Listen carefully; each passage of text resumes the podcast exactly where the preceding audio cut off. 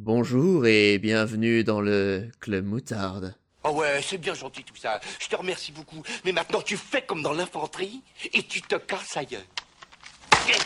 Tu te tires ailleurs, triple buse Tu fais comme dans l'infanterie et tu te tires ailleurs T'as l'air d'un demeuré quand tu le dis. Bon, d'accord. Alors tire-toi ailleurs et embarque ton bouquin avec toi.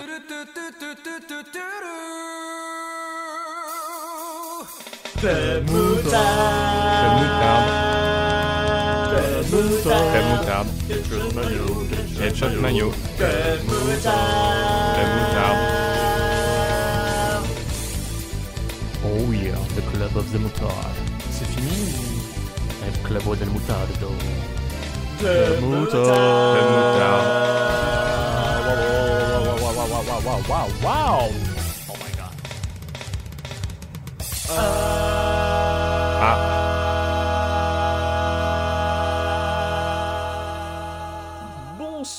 Bonsoir, bonjour, bon après-midi, bon midi à toutes et à tous et euh, bienvenue dans le Club Moutarde. Avec moi euh, aujourd'hui pour parler de sujets culturels, avancés, d'experts. Euh, la qualité de ces métaphores filées sur la musique est inversement proportionnelle à la qualité de sa connexion internet. Oh. J'accueille Gaga. Waouh, waouh, waouh. Ah, Bonsoir Gaga. merci, bonsoir, quelle merveilleuse introduction.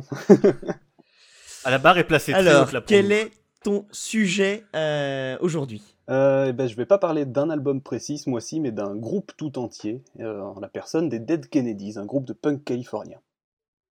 Et leur nom ne ment pas. Très bien. voilà, le, le- le nom, le nom est, réel.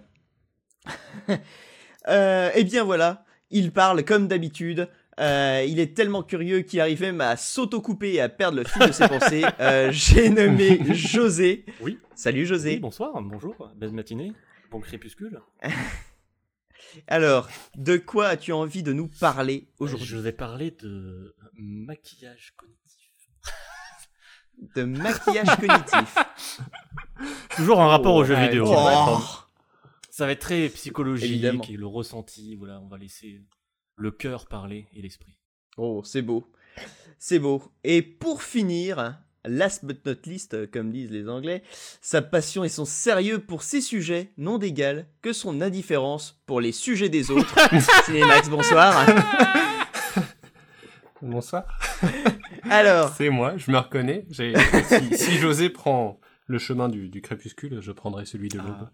Bah merci, Oh. parce que j'arrivais pas à trouver le contraire du crépuscule, du coup je me suis tu. Moi, je connais ce mot grâce à Batman versus Superman. Ah oui, je crois que Ah bah bien sûr, Romain Gary. effectivement. et donc euh, ton sujet euh, du jour, euh, Max. Ah oui, pardon. Euh, nous, Oui. on va parler de plateformes dans les jeux vidéo, à savoir donc les jeux de plateforme. hmm. Ah, C'est dommage parce qu'un truc sur Super les Mario, tout dans ça. les jeux, ça aurait été pas mal aussi quand même. Oui, ça- Oui, juste sur les plateformes inaccessibles dans les jeux vidéo, ça sera pour la prochaine fois. c'est rigolo, rigolo parce que juste, déjà, rien que pour présenter son sujet, il est déjà en train de broder.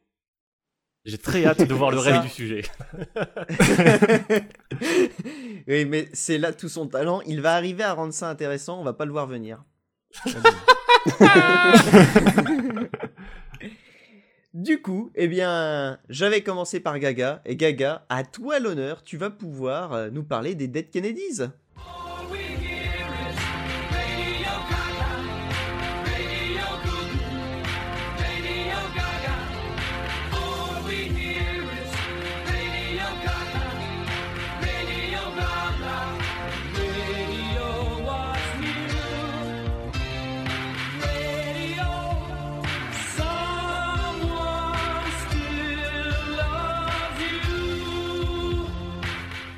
Décidément, que de changements. La dernière fois, je passe en dernier, cette fois en premier.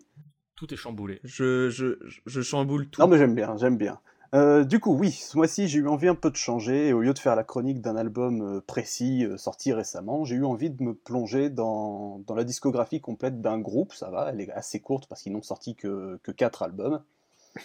Et ce groupe, c'est donc les Dead Kennedys, les Kennedy morts, qui est un groupe euh, de punk californien fondé en 78 à San Francisco et qui s'est dissous à peine 8 ans et 4 albums plus tard, en 86. 1900 1900, oui, 86, parce que le punk de 1786, il était quand même un peu faiblichon, quoi. Oh, méfie-toi, méfie-toi. Euh, si j'ai eu envie de parler de ce groupe, euh, déjà c'est parce que c'est un groupe que j'adore, mais en plus je me suis pas mal replongé dans leur discographie euh, assez récemment. Et en plus, avec la dernière présidentielle américaine, le chanteur originel du groupe, euh, connu sous le pseudonyme de Jello Biafra, s'est énormément exprimé parce que c'était un farouche opposant à Trump. Et je me suis rendu compte en partageant euh, ces, di- ces différents statuts, ces différents postes et tout ça, que bah, finalement tout le monde avait un peu oublié qui étaient les Dead Kennedys. Alors que euh, dans l'histoire du punk, c'est quand même un groupe assez important. Du coup, je me suis dit, tiens, bah, on va aller en parler.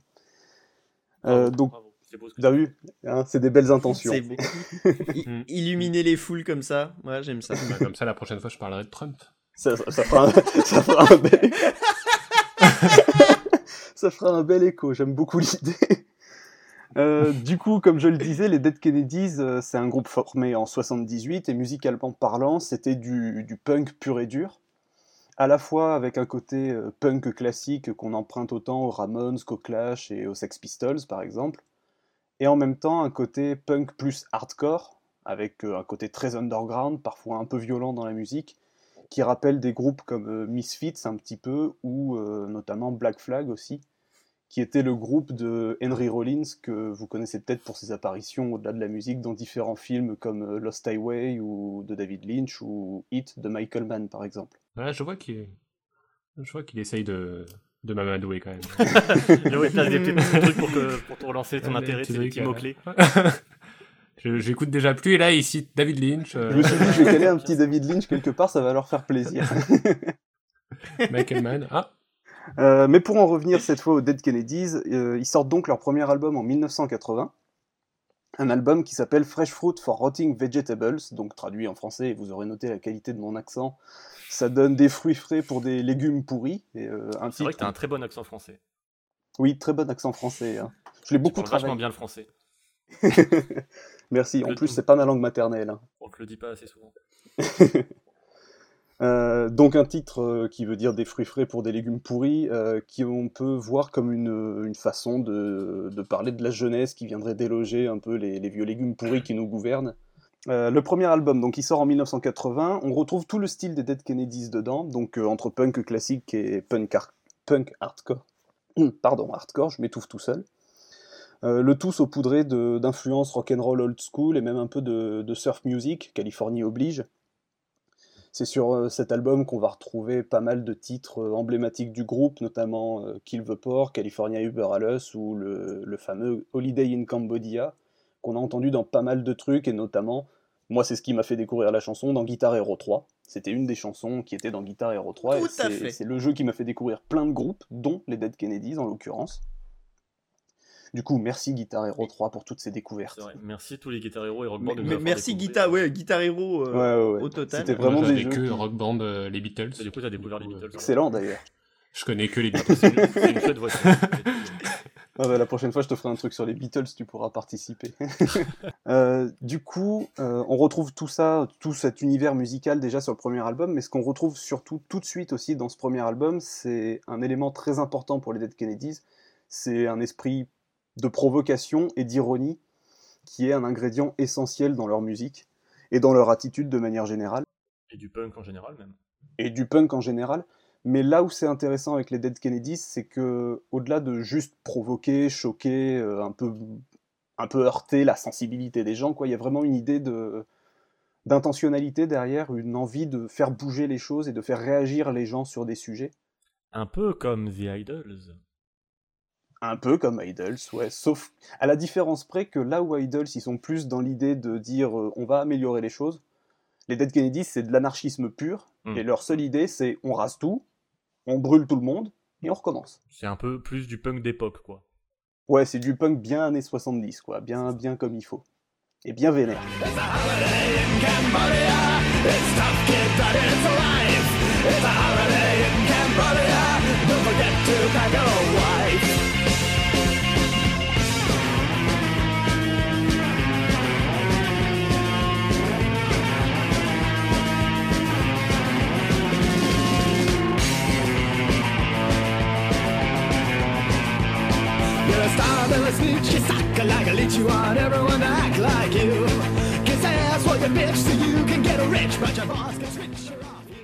Et du coup, ce goût de la provoque, on le retrouve déjà rien que dans le nom du groupe, s'appelait les Kennedy Morts dans les États-Unis des années 70-80. Ouais.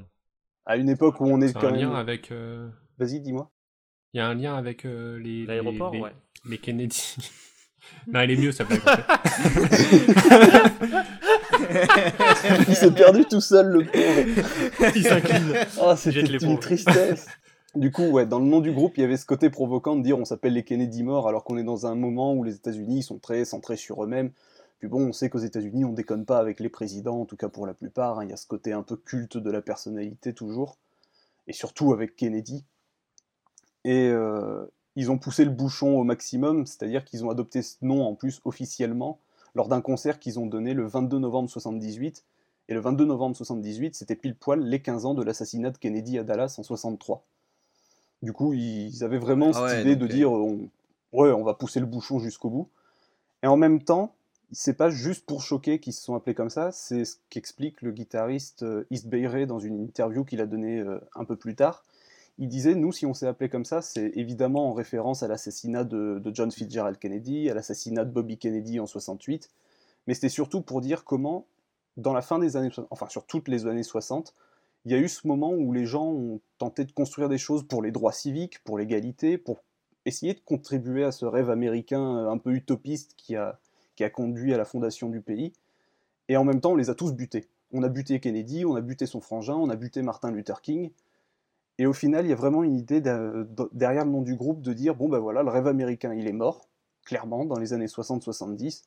Et nous, on est là pour dire tout ce qui va pas. Et tant qu'à faire, si ça peut vous faire réagir, tant mieux. Et essayez de vous prendre en main à ce moment-là pour faire bouger les choses.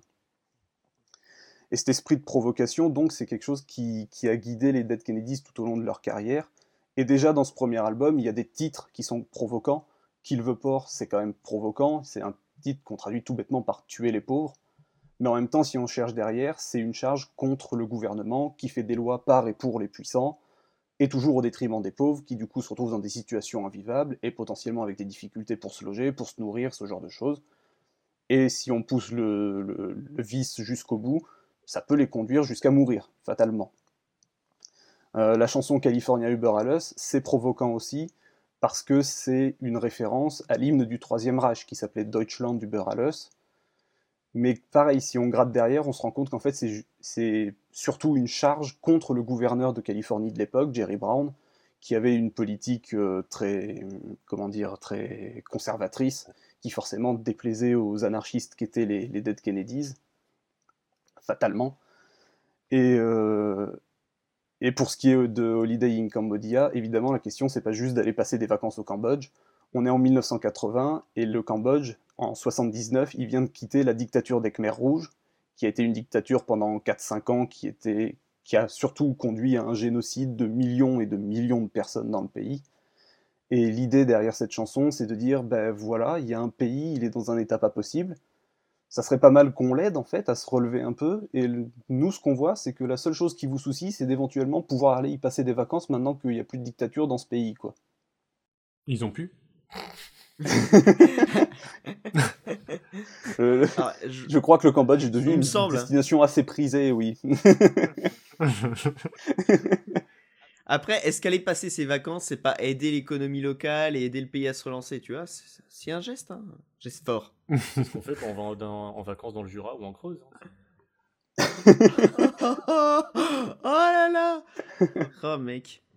Tu sais qu'il y, a des- il y a des fumeurs de pipe qui vont, devenir- euh, qui vont venir te défoncer. Hein. J'aimerais beaucoup voir ça. ah, ce serait génial. pas pour que José se fasse défoncer, mais juste des... Non, des- très bien, non, mais je vois, je vois, il a pas de. Le gang des fumeurs du- de pipe jurassiens. Ah, Il y a des gros punks hein, dans le Jura, on, on l'oublie. hein.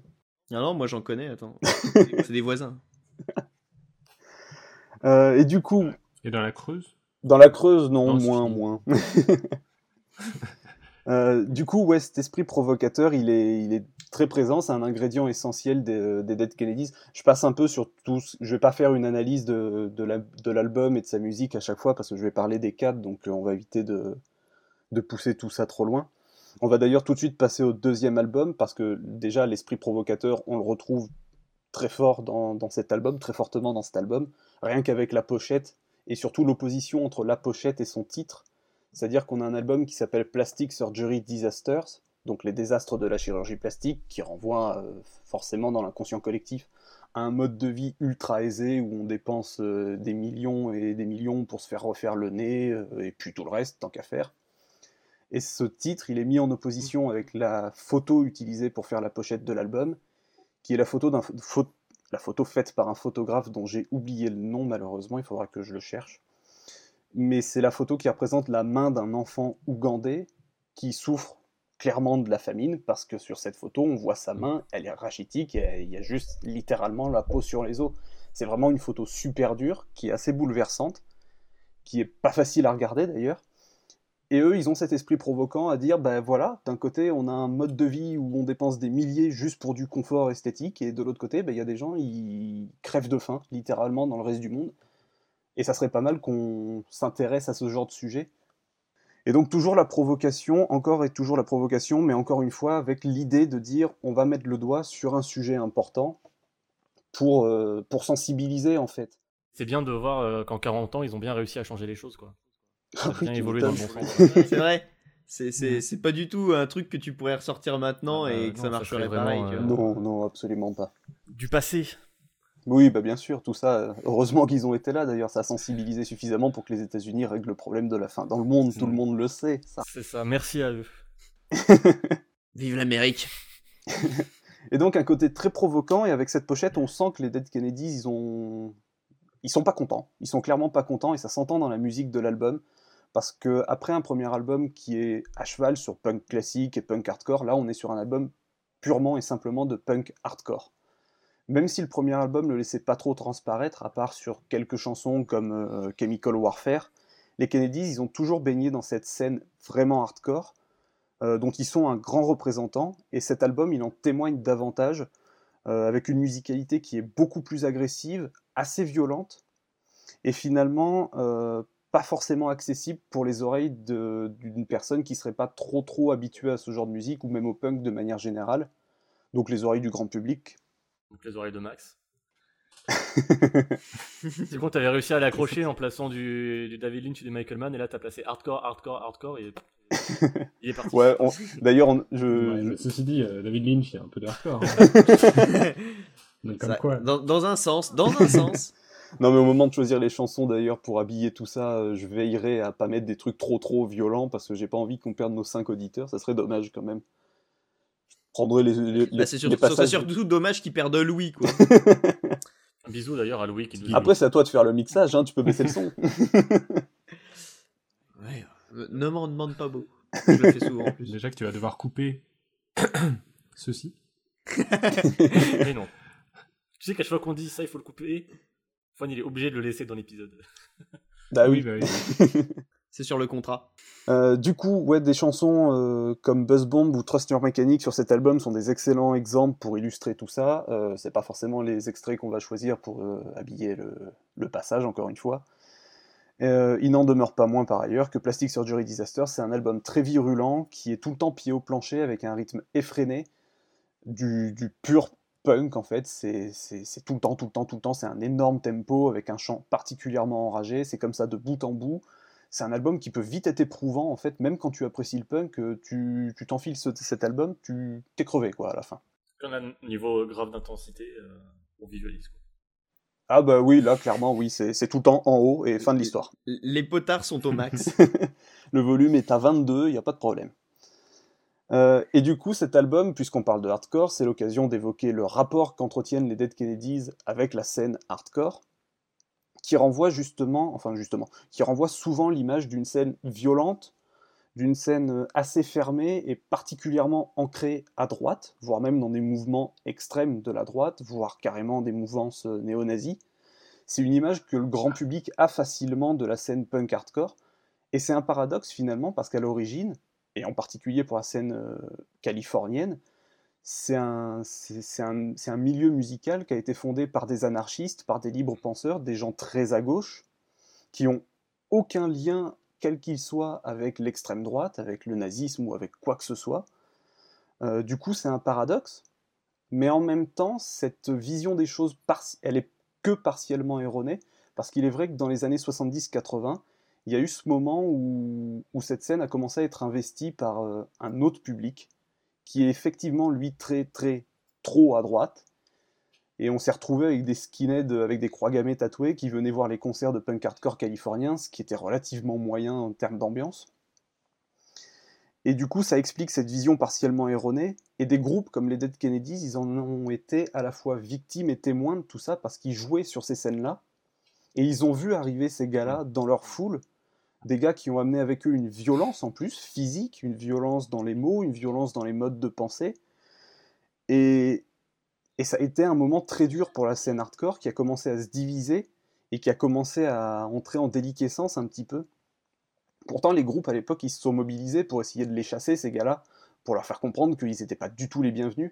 C'est à, à, tel point que les Dead Kennedys, ils ont enregistré une chanson qui s'appelle Nazi Punks Fuck Off. Le titre veut bien dire ce qu'il veut dire, c'est cassez-vous, on veut pas de vous. Pour une fois, il n'y a pas de double sens dans le titre, Il y, a zéro double sens. Et la chanson, elle dure une minute, elle dure une minute, elle est à fond tout le temps, et c'est juste ça, c'est barrez-vous, on veut pas de vous, ni ici, ni ailleurs, ni nulle part, en fait. Et d'ailleurs, pour l'anecdote, Jello Biafra, le chanteur des Dead Kennedys, continue de chanter cette chanson très régulièrement, mais en remplaçant le mot, en, en, remplaçant Nazi Punks par Nazi Trumps dans, durant les quatre dernières années, mmh. histoire de continuer l'engagement, mais avec des cibles un peu plus actuelles, quoi. Et euh, d'ailleurs, Nazi Punks Fuck Off, c'est devenu un slogan antifa, un slogan qu'on retrouve dans beaucoup de manifs antifa, antiracistes, etc. C'est vraiment quelque chose qui a marqué son temps et qui a été un, un peu un truc rassembleur, quoi. Et la chanson dure qu'une minute, mais elle a réussi à rassembler énormément et à mobiliser les gens autour de tout ça. Donc il y a eu cette espèce de moment où, où les gens se sont rassemblés pour dire notre scène elle est en danger, donc on va essayer de contribuer, de participer pour la sauver. Et, tout ça pour dire que surtout les Dead Kennedys et plein d'autres groupes, mais notamment les Dead Kennedys, ils avaient une énorme conscience du milieu dans lequel ils évoluaient. Ils se sont rendus compte que leur scène commençait à changer, tout comme ils se rendaient compte des grands bouleversements du monde. Et ils ont toujours été très engagés, et c'est ce qui fait que ce groupe est très intéressant, c'est que non seulement ils ont des chansons qui parlent de choses qui sont importantes, qui sont des sujets de société, qui sont des travers de la société, ils essayent de faire prendre conscience aux gens, mais ils vont jusqu'au bout, ils interviennent. Jello Biafra, en 79, il va carrément jusqu'à se présenter à la mairie de, San Francisco pour être élu maire, quoi. Et d'ailleurs, ça avait pris les allures d'un canular parce qu'il avait des propositions euh, un peu débile du genre euh, moi si je suis élu, les hommes d'affaires seront obligés d'aller travailler avec un masque de clown sur le visage.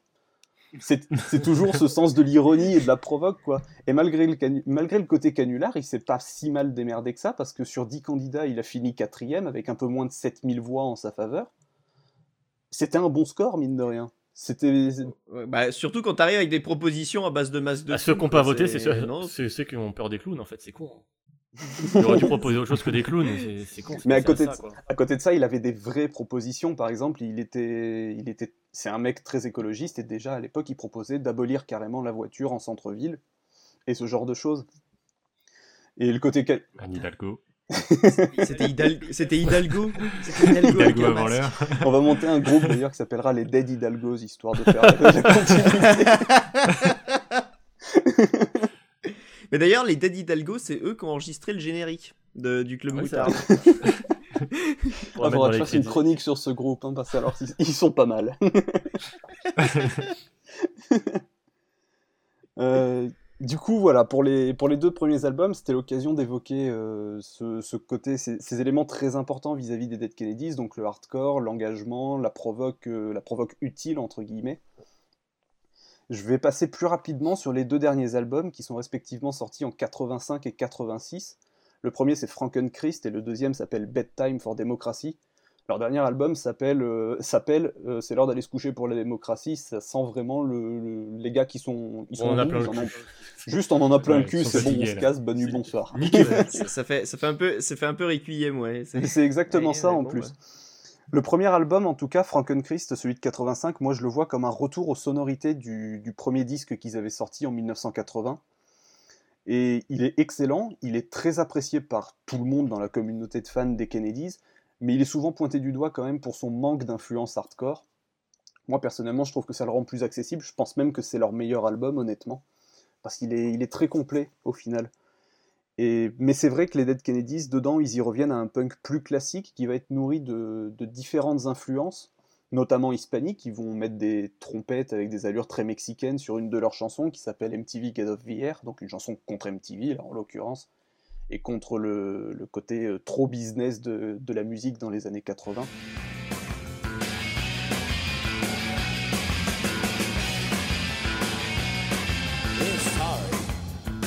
Interrupt, but it's against the law to jump off this bridge. You'll just have to kill yourself somewhere else. A tourist might see you and we wouldn't want that. I'm just doing my job, you know. So say uncle and we'll take you to the mental health zoo. Force feed you mind melting chemicals till even the outside world looks great. High tech science research labs. It costs too much to bury all the dead. The mutilated, disease surplus rats who can't be used anymore, so they're dumped. With no minister present in a spiraling corkscrew disposal unit, ground in the stew and flushed away on chain. We don't Et à côté de ça, il y a aussi une plus grande place, je trouve, pour toutes les sonorités surf qu'on retrouve sur plusieurs titres depuis le début de leur carrière, mais là, en l'occurrence, sur cet album, c'est sur des chansons comme euh, Jokorama ou Soup is Good Food. Soup is Good Food, c'est pareil, c'est une chanson, euh, c'est une chanson, donc la la soupe, c'est de la bonne bouffe, quoi. C'est une chanson qui parle d'un gars qui d'abord perd son taf, parce qu'il est remplacé par une machine, parce que les machines, ça fait pas grève. Alors il se retrouve à Pôle emploi, sauf qu'à Pôle emploi, il est radié parce que, ben, en fait, il n'a pas accepté de taf assez vite. Du coup, il perd sa maison, il perd tout, et il- quand il veut se suicider, il veut se jeter d'un pont, et il y a deux flics qui arrivent et qui font Euh, Bah non, en fait, vous allez pas faire ça ici, parce qu'il y a des touristes, là, ils pourraient vous voir, donc si vous pouviez aller vous tuer ailleurs, on vous empêchera pas, mais allez vous tuer ailleurs. Et donc, encore une fois, une charge contre l'État qui fait rien pour les gens qui se retrouvent dans la misère. hein. Mais du coup, musicalement, il y a ce C'est bon enfant. c'est très bon enfant, c'est très très bon enfant. Mais du coup, il y a ce contraste en plus qui se fait avec une musique qui est plus entraînante, euh, avec ce côté surf, ouais, encore une fois, qui rappelle autant euh, des groupes comme, euh, comme les Trashmen, comme euh, Dick Dale par exemple, qui a fait Miss Lou qu'on entend au début de Pulp Fiction, c'est ce qui a rendu la chanson célèbre dans les années 90. Et ce genre de Ce choses. que j'allais dire, c'est marrant parce que d'habitude, le, le surf rock, euh, c'est pas, on l'écoute pas forcément pour ses paroles, quoi. Ben non, non, c'est vrai. C'est vraiment plus pour euh, voilà, des clips où tu sautes dans la piscine et c'est la joie, quoi. Ouais, même si quand tu, en fait, quand tu grattes euh, l'histoire du surf rock, etc., tu te rends compte qu'il y a beaucoup de gens qui considèrent que c'est un peu le, le passage obligé pour, a- pour arriver au punk dans les années 70, parce que déjà il y avait Mm. des groupes qui, sans être aussi engagés que les punks, balançaient des petits trucs qui choquaient et qui, qui critiquaient vite fait la société, tu vois. Du coup, la, la filiation entre On Dead vit dans une Kennedy, société. We live in a society. Mais du coup, ouais, la filiation entre Dead Kennedys et Surf Rock, elle est. Enfin, il y a une logique, quoi, derrière. Mm. Euh, Et du coup, euh, je dis beaucoup du coup, hein. Euh, le fait est que ce côté. non, non, non, du coup, Du coup, non. Euh, mais le fait est en tout cas que le côté surf, on le retrouve notamment dans la T'inquiète, ta basse. chronique est formidable. On le retrouve, on le retrouve dans la basse. euh, le bassiste, il s'appelle Klaus Florid. C'est un mec qui, lui, vient de toute façon du rock classique et du surf. Il a, il a vu Buddy Holly en C'est con concert. pour un Californien. il a vu Buddy Holly en concert, c'est ce qui lui a donné envie de faire de la musique. Il a rencontré Elvis, il a rencontré euh, Little Richard, il a rencontré euh, Jerry Lee Lewis. Donc il vient clairement de là et c'est vraiment dans sa basse qu'on retrouve toute l'influence années 50, années 60 euh, qui, qui émane souvent, même quasiment tout le temps, des chansons des Dead Kennedys malgré tout. On entend beaucoup d'ailleurs sur la chanson Polystruck, qui a un groove de basse super cool. Et qui, cette chanson, c'était la phase B du single Holiday in Cambodia. Et elle a un groove de basse ouais, qui est. Si tu l'isoles, tu peux pas savoir si c'est vraiment du punk ou si c'est un truc plus classique, euh, limite que même les Beach Boys auraient pu, auraient pu mettre dans une de leurs chansons. Il y a ce côté très entraînant, etc., qui est super cool.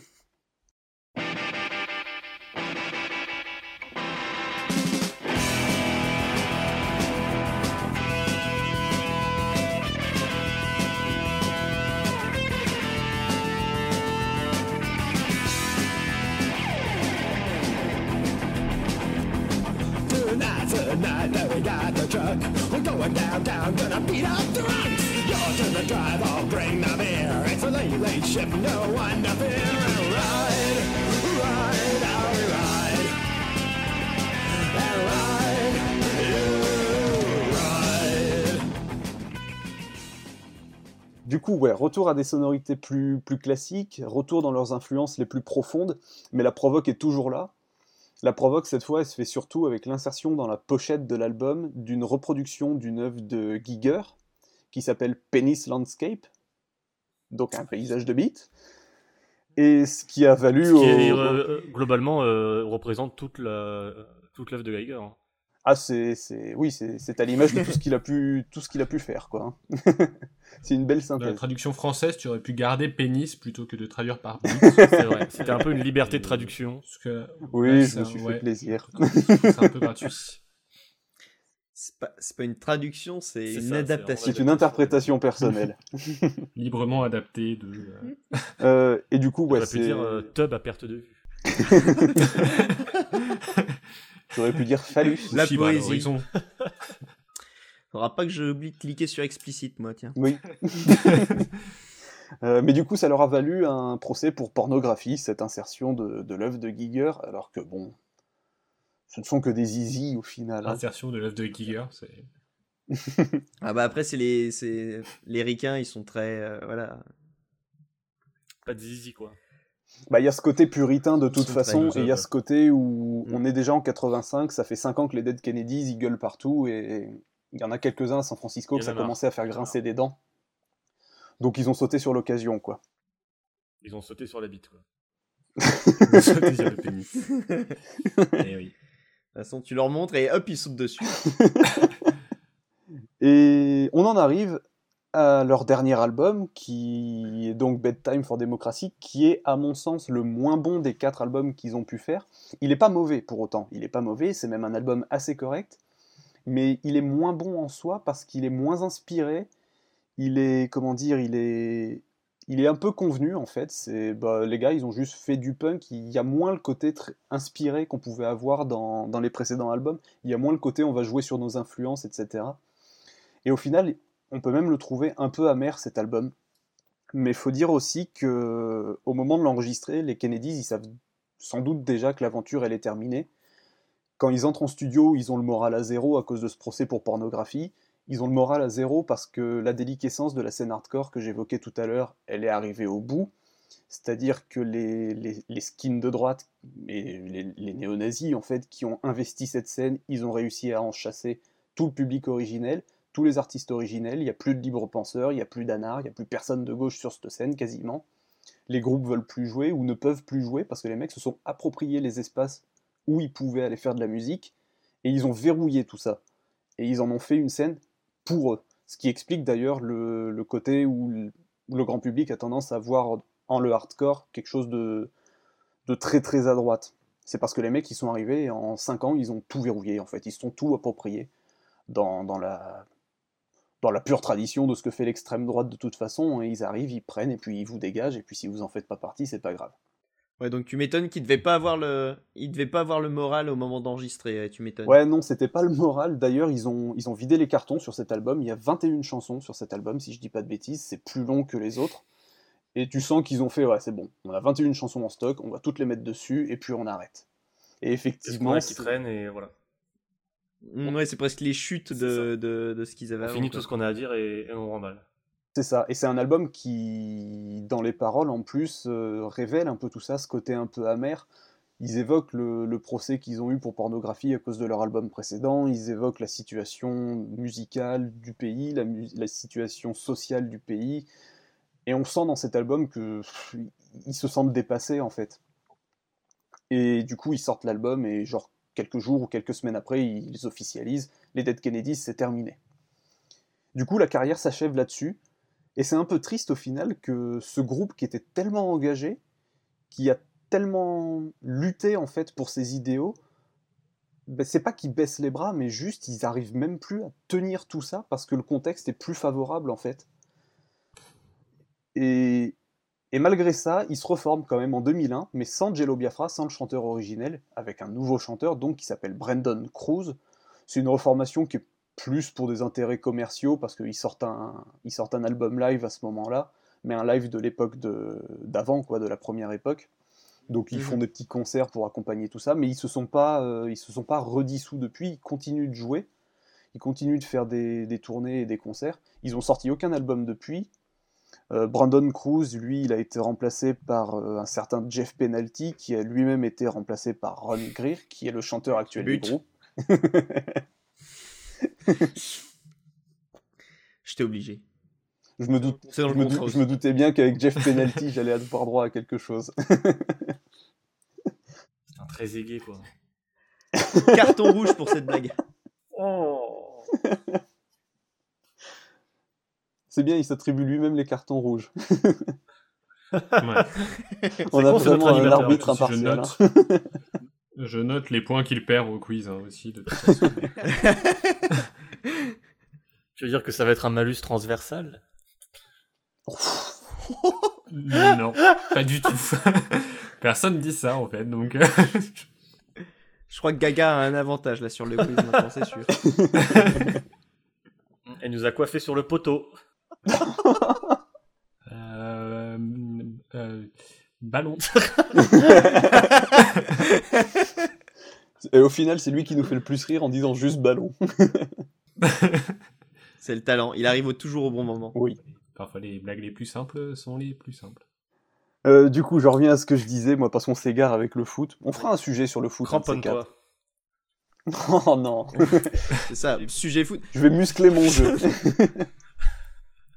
je vais muscler Muscle ma ton chronique. jeu. Parce que sinon, il va m'arriver des bricoles. T'es pas Zizou Petit bonhomme, c'est pas Zizou. Oh là là. Oh non, où est-ce qu'on est arrivé Petit bonhomme.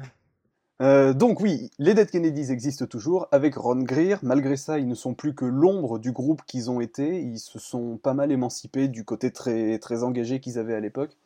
C'est même le chanteur actuel qui a eu une déclaration il y a pas longtemps où il disait que d'après lui, les Dead Kennedys n'avaient de toute façon jamais été un groupe politique, mais uniquement un groupe satirique. Ce qui a de quoi faire rire jaune quand on voit tout ce qu'ils ont pu faire à l'époque euh, dans la musique et au-delà de la musique pour faire avancer les choses. C'est un peu, un peu moyen. politique. hein. Ouais, bah, et puis surtout quand tu vois que le, le chanteur euh, d'origine, tu disais, il chante toujours les vieux morceaux en les remettant d'actualité pour être dans le contexte de l'époque. Ça me paraît. euh, Qui il est pour dire c'est quoi son groupe Hein Ouais, eh, ce serait pas un mec qui travaille chez Ubisoft là, ce chanteur Mais du coup, Fouane t'évoque l'ancien chanteur, et le fait est que quand l'autre il a sorti ça, euh, l'ancien chanteur sur Facebook, j'ai cru qu'il allait fondre en larmes en fait. Il reconnaît plus du tout le groupe qu'il a fondé. Tu m'étonnes. Il, il était tellement outré que. il- En, plus, en plus, il a balancé ça, et quelques semaines après, euh, les... sur la page officielle des Dead Kennedys, il y avait un message du groupe qui remerciait Mitt Romney, donc fervent républicain, fervent conservateur actuel euh, au gouvernement américain, en tout cas au, Mhm. au Parlement. Et il le remerciait et il le saluait comme un héros sous prétexte que le gars, il a été un des deux seuls républicains à voter pour l'impeach- l'impeachment de Trump. Du coup, voir les Dead Kennedys saluer un républicain conservateur comme ça, ça fait mal. Ils se sont pas renommés les Dead Dead vrai. Ils auraient peut-être dû. Honnêtement, ils auraient dû. Et c'est vrai. Ça, ça remenait les choses en question. Oh non, non. tu, tu vas peut-être la chercher un petit peu trop loin là. Dans, dans ma tête, elle était bien. Oui, bah oui, oui, oui. Toujours, hein. Mais c'est bien, c'est. Ouais, lui mets des points. Je lui mets des points. Elle était bien dans sa tête. Elle était bien dans Il sa faut, tête. il faut se confronter à son public à un moment, c'est bien. Et en parlant de se, Moi, en parlant de se confronter à son public, eh ben, Jello Biafra, lui, le chanteur originel des Dead Kennedys, magnifique transition, il le fait toujours. Parce qu'il a jamais arrêté la musique, lui, depuis 86 et la dissolution du groupe. Il a continué avec différents, différentes formations, dont celle dont il fait partie euh, à l'heure actuelle, qui s'appelle Guantanamo School of Medicine. Encore une fois, toujours un peu de provoque et d'ironie, parce que l'école de médecine de Guantanamo, on sait ce que ça donne. On vérifie si les gens ne peuvent pas respirer sous l'eau, par exemple, ce genre de choses. Et avec ce groupe, il a sorti un excellent album en 2020, donc du pur punk avec une grosse ambiance hardcore, donc euh, ça sera pas à la portée de, ça sera pas apprécié par tout le monde, mais c'est un excellent album néanmoins, très actuel en plus. Et parallèlement, son engagement politique, lui, contrairement à celui des autres des Dead Kennedys, il s'est jamais démenti. Et depuis, euh, depuis la fin des Dead Kennedys, il a continué à s'inscrire dans pas mal d'actions, notamment en 99, il participe aux manifestations contre le sommet de l'Organisation mondiale du commerce à Seattle, à l'occasion desquelles il monte même un groupe éphémère avec Kim Tail, donc un ex euh, de Soundgarden, et Chris Novoselic, le bassiste de, de Nirvana. Donc il monte un groupe éphémère et il y a tout un tas d'histoires où on a essayé de les empêcher de jouer en plus, mais ils l'ont quand même fait à un moment. Et en 2000, même si ça aura été un échec, il se présente carrément à la primaire du Parti vert américain pour euh, être candidat à la présidentielle euh, des États-Unis. Bon, il échoue, mais c'est pas grave, au moins il a tenté. Et en plus de ça, il est à la tête de Alternate Tentacles Records, qui est le label, j'ai oublié de le préciser, qu'il a fondé dès le début de la carrière des Dead Kennedys, histoire d'être bien dans cet esprit do-it-yourself bien punk, et qui a édité tous les albums du groupe, euh, hormis le premier. Et du coup, il est toujours à la tête de ça, et c'est aussi... comme un- l'ancien deuxième batteur de King Gizzard and the Lizard Wizard. Ouais, voilà. Il parlera toujours du groupe. Toujours, tu sais, il faudra qu'il. Ce soit son Nier Automata de la musique. c'est con parce que c'est plus long à dire euh, King Gizzard and the Lizard Wizard que Nier Automata. Bon, tu dis King Gizzard, tout le monde va comprendre maintenant. Et donc voilà, d'un côté, on a les Dead Kennedys qui, eux, se, se contentent de porter le nom sans porter les valeurs, et de l'autre côté, Jello Biafra qui, lui, est toujours aussi en colère, et ça fait du bien. Et Les du coup, ben, voilà, il porte des valeurs, mais il a plus le droit d'utiliser le nom, d'autant qu'il y a eu des procès, des histoires de procès entre le groupe et lui, donc euh, le divorce est définitivement consommé. Et voilà du coup tout ce que j'avais à dire sur les Dead Kennedys, et un groupe qui est malheureusement toujours autant d'actualité, mais qui reste euh, néanmoins excellent et que je recommande à tout le monde, même si vous n'êtes pas trop penché sur le punk à la base, ou que le mot hardcore peut vous faire peur musicalement parlant. C'est vraiment un groupe qui mérite qu'on s'y intéresse, au moins pour voir ce qu'ils avaient à dire, et en le remettant dans son contexte, on comprend toute l'importance qu'ils ont vis-à-vis de la musique à l'époque, vis-à-vis du punk, et vis-à-vis de la société américaine même. Et du coup, on peut conseiller, le, si j'ai bien suivi, le troisième album pour les gens qui sont un petit peu plus sensibles euh, Ouais. sur le hardcore. euh. Et moins sensible euh, devant des paysages de beats. Voilà. si vous n'êtes pas trop hardcore, mais que vous aimez euh, le sexe, c'est. Mais du coup, ouais, le troisième album est le plus accessible à mon sens. Ok, très bien. Merci beaucoup. Bah non, mais une belle. D'ailleurs, juste euh, une petite une question c'est quoi sur la, la jaquette du troisième album? J'arrive j'arrive jamais à comprendre ce que c'est. Ces gens. Euh, je, je, je- je sais plus, je sais plus du tout, oui, parce que la pochette, c'est pas le Penis Landscape de, de Giger, ça c'était à l'intérieur de la pochette. Mais la pochette en elle-même, c'est des, c'est gars chelous avec des, des espèces de Ouais, des sur la tête, dans des toutes ouais. petites bagnoles. Et j'avais cherché à une époque, mais je me rappelle plus du tout. C'est c'est un truc qui est organisé, je crois, tous les ans dans, dans certaines villes des États-Unis. Et ils font une parade comme ça. Il y a ces gars-là qui sont dedans. Et j'avoue, je sais plus du tout ce que c'est. Donc euh, autant pour moi, j'ai pas cherché. Pas de mais soucis, je- je, je je- demandais comme ça. au cas où. Oui. Mais je une chercherai du coup, parce qu'à chaque fois je me pose la question et à chaque fois j'oublie. Parfait. Ah merci, Merci, beaucoup, José. les gars, euh, encore une fois, pour ces belles euh, recommandations. Et c'est donc au tour de euh, Max. Non, je dis n'importe quoi. Et c'est donc au tour de José. Oh là, il De- fait des fins, Ouais, c'est surprise. Parler. Et en fait, Ouais, non, non, mais- C'est au tour de François. Bonjour François. Bonjour François. Ah, bonjour. François, alors tu as été. Tu as... ah, par contre, je vois que tu n'as qu'un seul accent du coup. Ah oui, bonjour, euh, c'est François. Quoi. Donc José, euh, eh bien vas-y, parle-nous du... euh, attends, attends, ça y est, déjà du, du, du, du psychological euh, make-up, non, c'est makeover, non, je sais plus. Ouais, Euh, ouais, gros, makeover. Ouais, ouais. De Nier Automata. Parle-nous de Nier Automata. maquillage.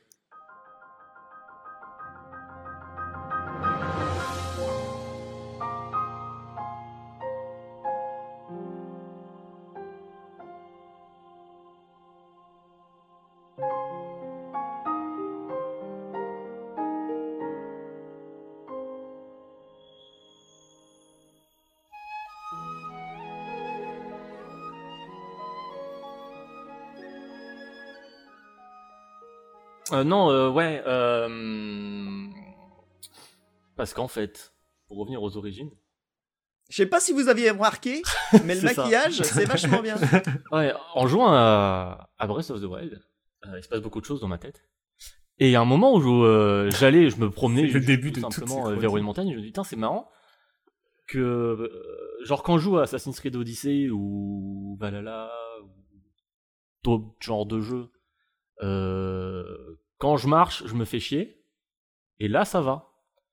Et euh, après, en voyant Max aussi jouer à, à, ce, à ce fabuleux jeu qui est Shadow of, of, euh, of War, l'ombre de la Ah guerre, j'ai j'ai vu que du coup, euh, tout, tout l'aspect euh, traversal, voyage, c'était vraiment euh, en mode euh, bon, euh, on te fait courir vite, va contre les murs et tout, parce que de toute façon, euh, marcher c'est chiant et euh, on n'a pas envie de le faire.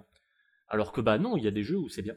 Et du coup, je me suis demandé, mais qu'est-ce qui fait que quand on fait un truc aussi simple que juste euh, pousser un stick vers l'avant, il y a des jeux où on s'en fout, euh, on se fait pas chier et euh, c'est même cool. Et d'autres, on juste on s'emmerde. Et c'est là où je me dis, mais en fait, j'ai trouvé la solution, Eureka Non, pas du tout. Parce que c'est des trucs très, très personnels, c'est juste une question de ressenti. Mais euh, c'est encore une fois, je remercie une nouvelle fois Max, euh, qui en jouant à, à Star Fox euh, Adventure, disait, mais non, euh, c'est pas un Zelda-like, ça c'est pas un donjon. Euh... Et nous, on était là, mais si, c'est un donjon, c'est juste il est bien maquillé, quoi. Et il parlait, il utilisait du coup ce, ce terme de maquillage, et c'est super vrai. Les jeux passent leur temps en fait à maquiller ce qu'ils font, euh, plus ou moins bien. Euh, ils maquillent déjà des trucs techniquement, Naughty Dog ça le fait très bien, mais aussi juste en termes de, de design. Des moments où on se fait chier, comme juste, bah va là-bas, il faut le maquiller. Là. Il faut le maquiller.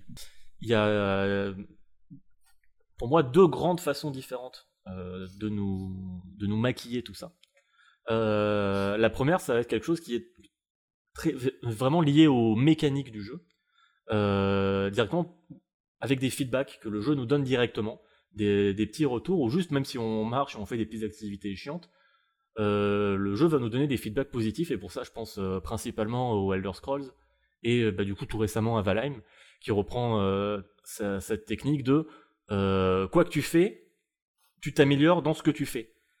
Et, et du coup, un truc aussi bête que par exemple dans un jeu de survie, où d'habitude moi ça m'emmerde les jeux de survie, euh, craft et tout, alors que dans Valheim ça va, c'est que bah, quand je coupe un arbre euh, dans un jeu de survie, bah, je m'emmerde. Quand je coupe un arbre dans Valheim, eh, j'augmente ma capacité de coupage d'arbres. C'est tout con.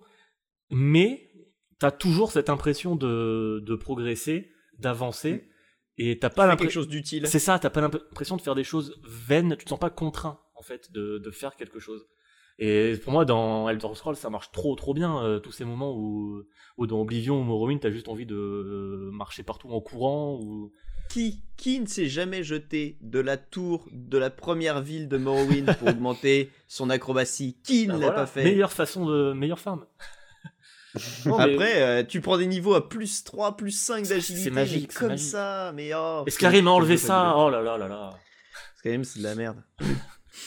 Mais c'est pas. euh, Enfin, du coup, tu vas peut-être y Mhm. venir, mais c'est pas justement quelque chose qui te sort du jeu? Là où tu parlais de marcher au tout début. Euh, Et quand tu marches dans un jeu, c'est plutôt. Enfin, t'as envie d'être. Il y a, il y a- immergé, je, enfin, je reviendrai dans plus tard sur euh, immersion, D'accord. euh, le décor, ça c'est vraiment plus du. C'est pas forcément mécanique, tu vois, l'immersion. C'est vraiment une question de Non, non, ressenti. non, mais- Là, c'est vraiment le, le- le jeu qui trouve un moyen directement de t'accrocher sur des, des trucs qui sont un peu chiants. Genre juste euh, marcher, tu vois, dans, dans un RPG, tu traverses des longs trucs, c'est relou. Euh, que je me rappelle quand j'allais au cybercafé et que je voyais les gens jouer à WoW, je me disais, c'est pourquoi ils payent 14 euros par mois pour juste marcher. Je, je- je les voyais juste marcher dans le vide. Qu'est-ce qu'ils font? En plus, t'as une touche pour auto-marcher, genre ils, ils- ils regardaient même pas leur ordi. Bref. Il y a Des Ibu bisous, qui vient de Ibu, hein. quitter le, le- qui vient de quitter l'écoute du podcast. hein. Je, je peux comprendre. Euh, mais je lui en veux pas. euh, L'amour a ses raisons que la raison ignore. Et du coup, C'est de toi, ça, non? Euh, oui, tout à fait, c'est moi qui l'ai créé. Là, là, à l'instant, je me suis dit, tiens, ça, ça l'instant, rend bien. ça, ça sonne bien. sonne Ça sonne pas mal. Et du coup, ouais, juste ça, de, de donner des petits feedbacks, ça, ça donne de l'importance mécanique à des, trucs qui peuvent être chiants, et ça crée même des petits moments intéressants où, euh, pour reprendre l'exemple d'un- jeu de survie, où euh, en général, euh, je vois un mob et je me dis, ah bah, j'ai pas envie de me battre, genre, je, risque de perdre des ressources, de choper une maladie, je vais avoir, avoir la diarrhée et tout, donc genre non, relou. Là, dans Valheim, tu te dis, ouais, mais je peux gagner en blocage, je peux gagner en truc, tu vois. T'as toujours ce- cette carotte, c'est juste de la carotte, du maquillage à base de carottes. Il paraît que c'est bon pour la peau, donc ça marche bien. Qui te, qui te pousse à, à chaque fois aller, euh, aller faire des trucs qui pe- peuvent sembler un peu relous, mais t'as toujours cette petite récompense. Voilà, on te, on te récompense, et moi j'aime bien qu'on me donne des petites récompenses un peu bébêtes, je suis un peu, je suis un peu idiot. En Euh, plus, t'as tes points qui montent. c'est ça, t'as des jauges qui augmentent et tout. C'est bon, je suis, je suis aux anges. et c'est rigolo parce qu'il y a des, gens, des jeux qui font l'inverse. Euh, je pense à ce grand jeu qui est Hitman Absolution. Qui est, pour reprendre le, le contexte, c'était le premier jeu Hitman euh, édité dommage. par euh, Square Enix. Euh, bravo Square Enix d'avoir acheté euh, Eidos, vous en avez fait, fait plein de bonnes choses. Hein. Euh, Sif, euh, Tomb Raider, Deus Ex, Hitman, bravo. Bravo. On en Que parle. de Euh, réussite. Que de réussite. Merci Square Enix. Oh, qu'il est amer. Et du coup, dans Hitman Absolution, le système de scoring, c'est pas hey, tu fais un truc bien, on te rajoute des points. C'est hey, tu fais un truc nul, tu perds des points. Et le jeu, il passe son temps à te dire euh, tu fais des trucs nuls. Ou alors, si tu joues bien, il te dit rien. Et c'est idiot. Pourquoi on fait ça? C'est ridicule. Je trouve ça trop bête. Et c'est con parce que c'est vraiment juste une façon qu'a le jeu de communiquer. Euh, c'est pas ça qui rend Hitman Absolution nul en soi. Mais ça rajoute Non. au fait que ce soit désagréable en fait d'y jouer. Et j'ai ressenti ça aussi dans Death Stranding, malheureusement. Et je m'en veux parce que c'est vraiment une question de ressenti. et c'est Ah, con parce que ce, ce jeu, j'aime beaucoup ce qu'il fait, ce qu'il essaye de faire. Et parfois, il, il est ultra maladroit. Mais j'aime trop les trucs maladroits qui ont un, un truc radical. Et malheureusement, dans Death Stranding, il y a ce truc euh, qui me gêne à chaque fois, c'est que quand j'ai envie de... Enfin, juste quand je marche, que je papillonne, etc., même si je sais qu'en soi, ça va pas me pénaliser, je sais que j'abîme mes chaussures, euh, il pleut, ça abîme ma cargaison, même si je joue en facile et en frais, ça n'a aucun impact. Ça va, ça va pas m'empêcher de réussir mes missions. J'ai toujours ce truc dans la tête qui me dit Ah, je suis en train de faire des trucs pas trop bien, tu vois. Et je sais pas comment, comment le prendre sans que ça me gêne. Mais euh, à chaque fois, ça me gêne et ça m'agace. Et je m'énerve. Je m'en En veux. fait- Aidez-moi. En fait, ce qui te gêne, C'est un appel à l'aide. ce qui te gêne, c'est quand le jeu, parce que tu, via ce que tu es en train de faire, il a des conséquences négatives sur ton personnage, sur tes stats ou ce genre de choses. Bah, Même si c'est quand si c'est si une punition, si c'est une punition, euh, c'est normal, tu vois, je fais un truc mal, oui, punis-moi. Mais si c'est juste, je joue normalement au jeu et derrière, je sais que ça implique un malus, ça va me, Mm. euh, ça va, ça va pas rendre le truc euh, Le agréable. je vais des pas avoir forcément envie de papillonner, de, tu vois, je vais avoir une sensation un peu négative. Ah bah c'est clair là, que là, on parle vraiment il- purement dans du biais cognitif, hein, c'est complètement con, mais. euh, C'est clair que Death Stranding, il donne, il donne pas envie de papillonner, il te donne envie juste de rentrer Non, le plus tôt pas. possible à la base et c'est tout. Tu- veux pas Et papillonner. ça- parce que et justement, me- ces mécaniques font que tout est compliqué. Ouais, et j'ai- c'est complètement le propos du jeu, mais moi j'ai envie d'y jouer Oui, en voilà. mode euh, bah je me balade, c'est bon, Ah, mais je c'est- c'est comprends. trop joli, tu sais, j'ai envie de m'y perdre là-dedans. Mais je comprends, moi aussi, pareil, le monde ouvert est tellement Ouais. beau, t'as envie de te balader dedans. Le problème, c'est que bah, tu tombes sur les échoués, tu tombes sur une pluie acide, tu tombes, tu tombes tout court d'ailleurs, tu te casses la gueule et t'as perdu les trois quarts de ton Oui. chargement. Ouais, C'est par vrai exemple, que ce genre c'est de truc où tu, vois plein de trucs par terre que tu veux pas ramasser parce que c'est trop lourd. Tu vois, il y a Ouais. plein de petits trucs frustrants, et je comprends complètement ces, idées et ces intentions de game design, mais moi personnellement, Mm. ça va me... Ah, tu vois, trop de trucs un peu frustrants. Bah, après, enfin, c'est vrai que ça aurait été dans, dans, dans l'histoire de Death Stranding, dans son contexte, ça aurait été complètement euh, con que tu puisses te balader sans aucun problème, tu vois. Ah oui, non Parce mais clairement, je, justement- je le reproche pas au jeu, je me reproche à moi. c'est ça, tu vois. Ouais, de, de- de- que ça Mm. t'agace tellement. Ouais, c'est ça. Mais euh, je, je peux, je peux comprendre. Après, c'est du coup, ça fait partie de sa proposition bah, qui est un peu jusqu'au boutiste Clairement, et clairement. un peu radicale. Et en même temps, euh, bah après, je comprends tout à fait ce que tu dis, mais c'est. Enfin, moi, je sais que j'ai complètement pu. Au début, j'étais genre, oh putain, la panique, euh, les chaussures, elles vont fondre, euh, ma cargaison, elle va fondre. Et en fait, oui, euh, c'est assez. Ouais, mais je le sais en plus. Donc, Euh, très vite, j'ai pu. j'ai re- relancé en facile en me disant voilà comme ça je serai pas saoulé. Hmm. Mais ça, ça me tu vois j'ai quand même ce truc où euh, je vois euh, je vois des trucs j'ai envie de les ramasser mais je peux pas. Euh, J'arrive je vois ma jauge qui a descendu putain le stress l'angoisse. c'est idiot c'est idiot. mais- En fait, t'es le public idéal pour ce jeu parce qu'il te fait ressentir exactement ce que le, ce qu'il veut te faire ressentir. ouais. Mais oui mais je, sais- je sais je, je sais que c'est ce qu'il veut mais j'arrive pas à le prendre euh, comme il faut. Enfin j'ai une relation très compliquée avec ce jeu que je- que j'adore. Ouais, quelque J'adore avoir part, envie euh, d'aimer. mais- Quelque part, c'est très bien. quelque part, c'est très bien. Moi, j'aime bien ce que Ah oui, non, mais je sais, je- mais je, je- j'adore ressenti où, euh, mais que je j'aimerais juste juste l'aimer et l'enchaîner quoi. Mais euh. Ouais, ce qu'il y a, c'est que c'est pas, c'est pas confortable pour toi, quoi. non, clairement. Mm. Et Mm. euh, un autre truc aussi qui est pas confortable, mais là c'est juste moi, euh, c'est le fait de la première fois où je suis revenu après le premier euh, premier long trajet euh, du début du jeu quand tu reviens vers la capitale relais et que j'ai vu les routes partout et tous les trucs construits c'est là mais mais qui a fait ça? Qui a salopé ces montagnes? Et après me- j'ai avancé je me suis dit ah putain mais c'est le but du jeu! Oh non! Oh non pas construit de route moche non! Oh. et là ça m'a brisé le cœur. Et du coup j'ai dit bon ça on va vraiment avoir une relation compliquée toi et moi. Mais mais c'est pas toi c'est moi. Du coup, pour rester dans... Mais après, Death Stranding est un cas super intéressant parce que une des clés de, son... de ses mécaniques et qui fait que. euh, Enfin, sa solution pour pas qu'on s'emmerde quand on marche, c'est que. Bah, sa... sa principale proposition, c'est que son but du jeu, c'est ju- juste d'arriver à, mar- à marcher, à aller d'un point à un point B par juste les mécaniques de on se repère, où est-ce que je peux poser une échelle, où est-ce que je peux poser une corde, euh, je suis un peu les, les pas des gens, des gens qui commencent à faire un chemin, etc.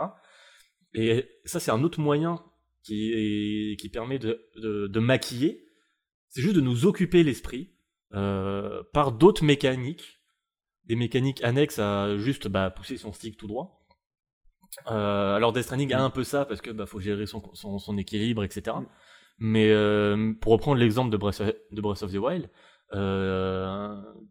tu peux toujours avoir euh, dans un coin de tête, j'ai besoin de tel ou tel matériau, peut-être que là-bas il y aura un corugu, ah mais du coup après il faudra que j'aille euh, là-bas pour euh, que je retourne à la forêt pour augmenter mes poches. euh, et si je trouve un, ah et là j'ai cinq euh, emblèmes, il faudra que je fasse là. Tu vois, tu passes ton temps à planifier des trucs, à réfléchir à tes mécaniques, euh, à réfléchir à un build par exemple, euh, si tu joues à The Witcher 3 ou quoi.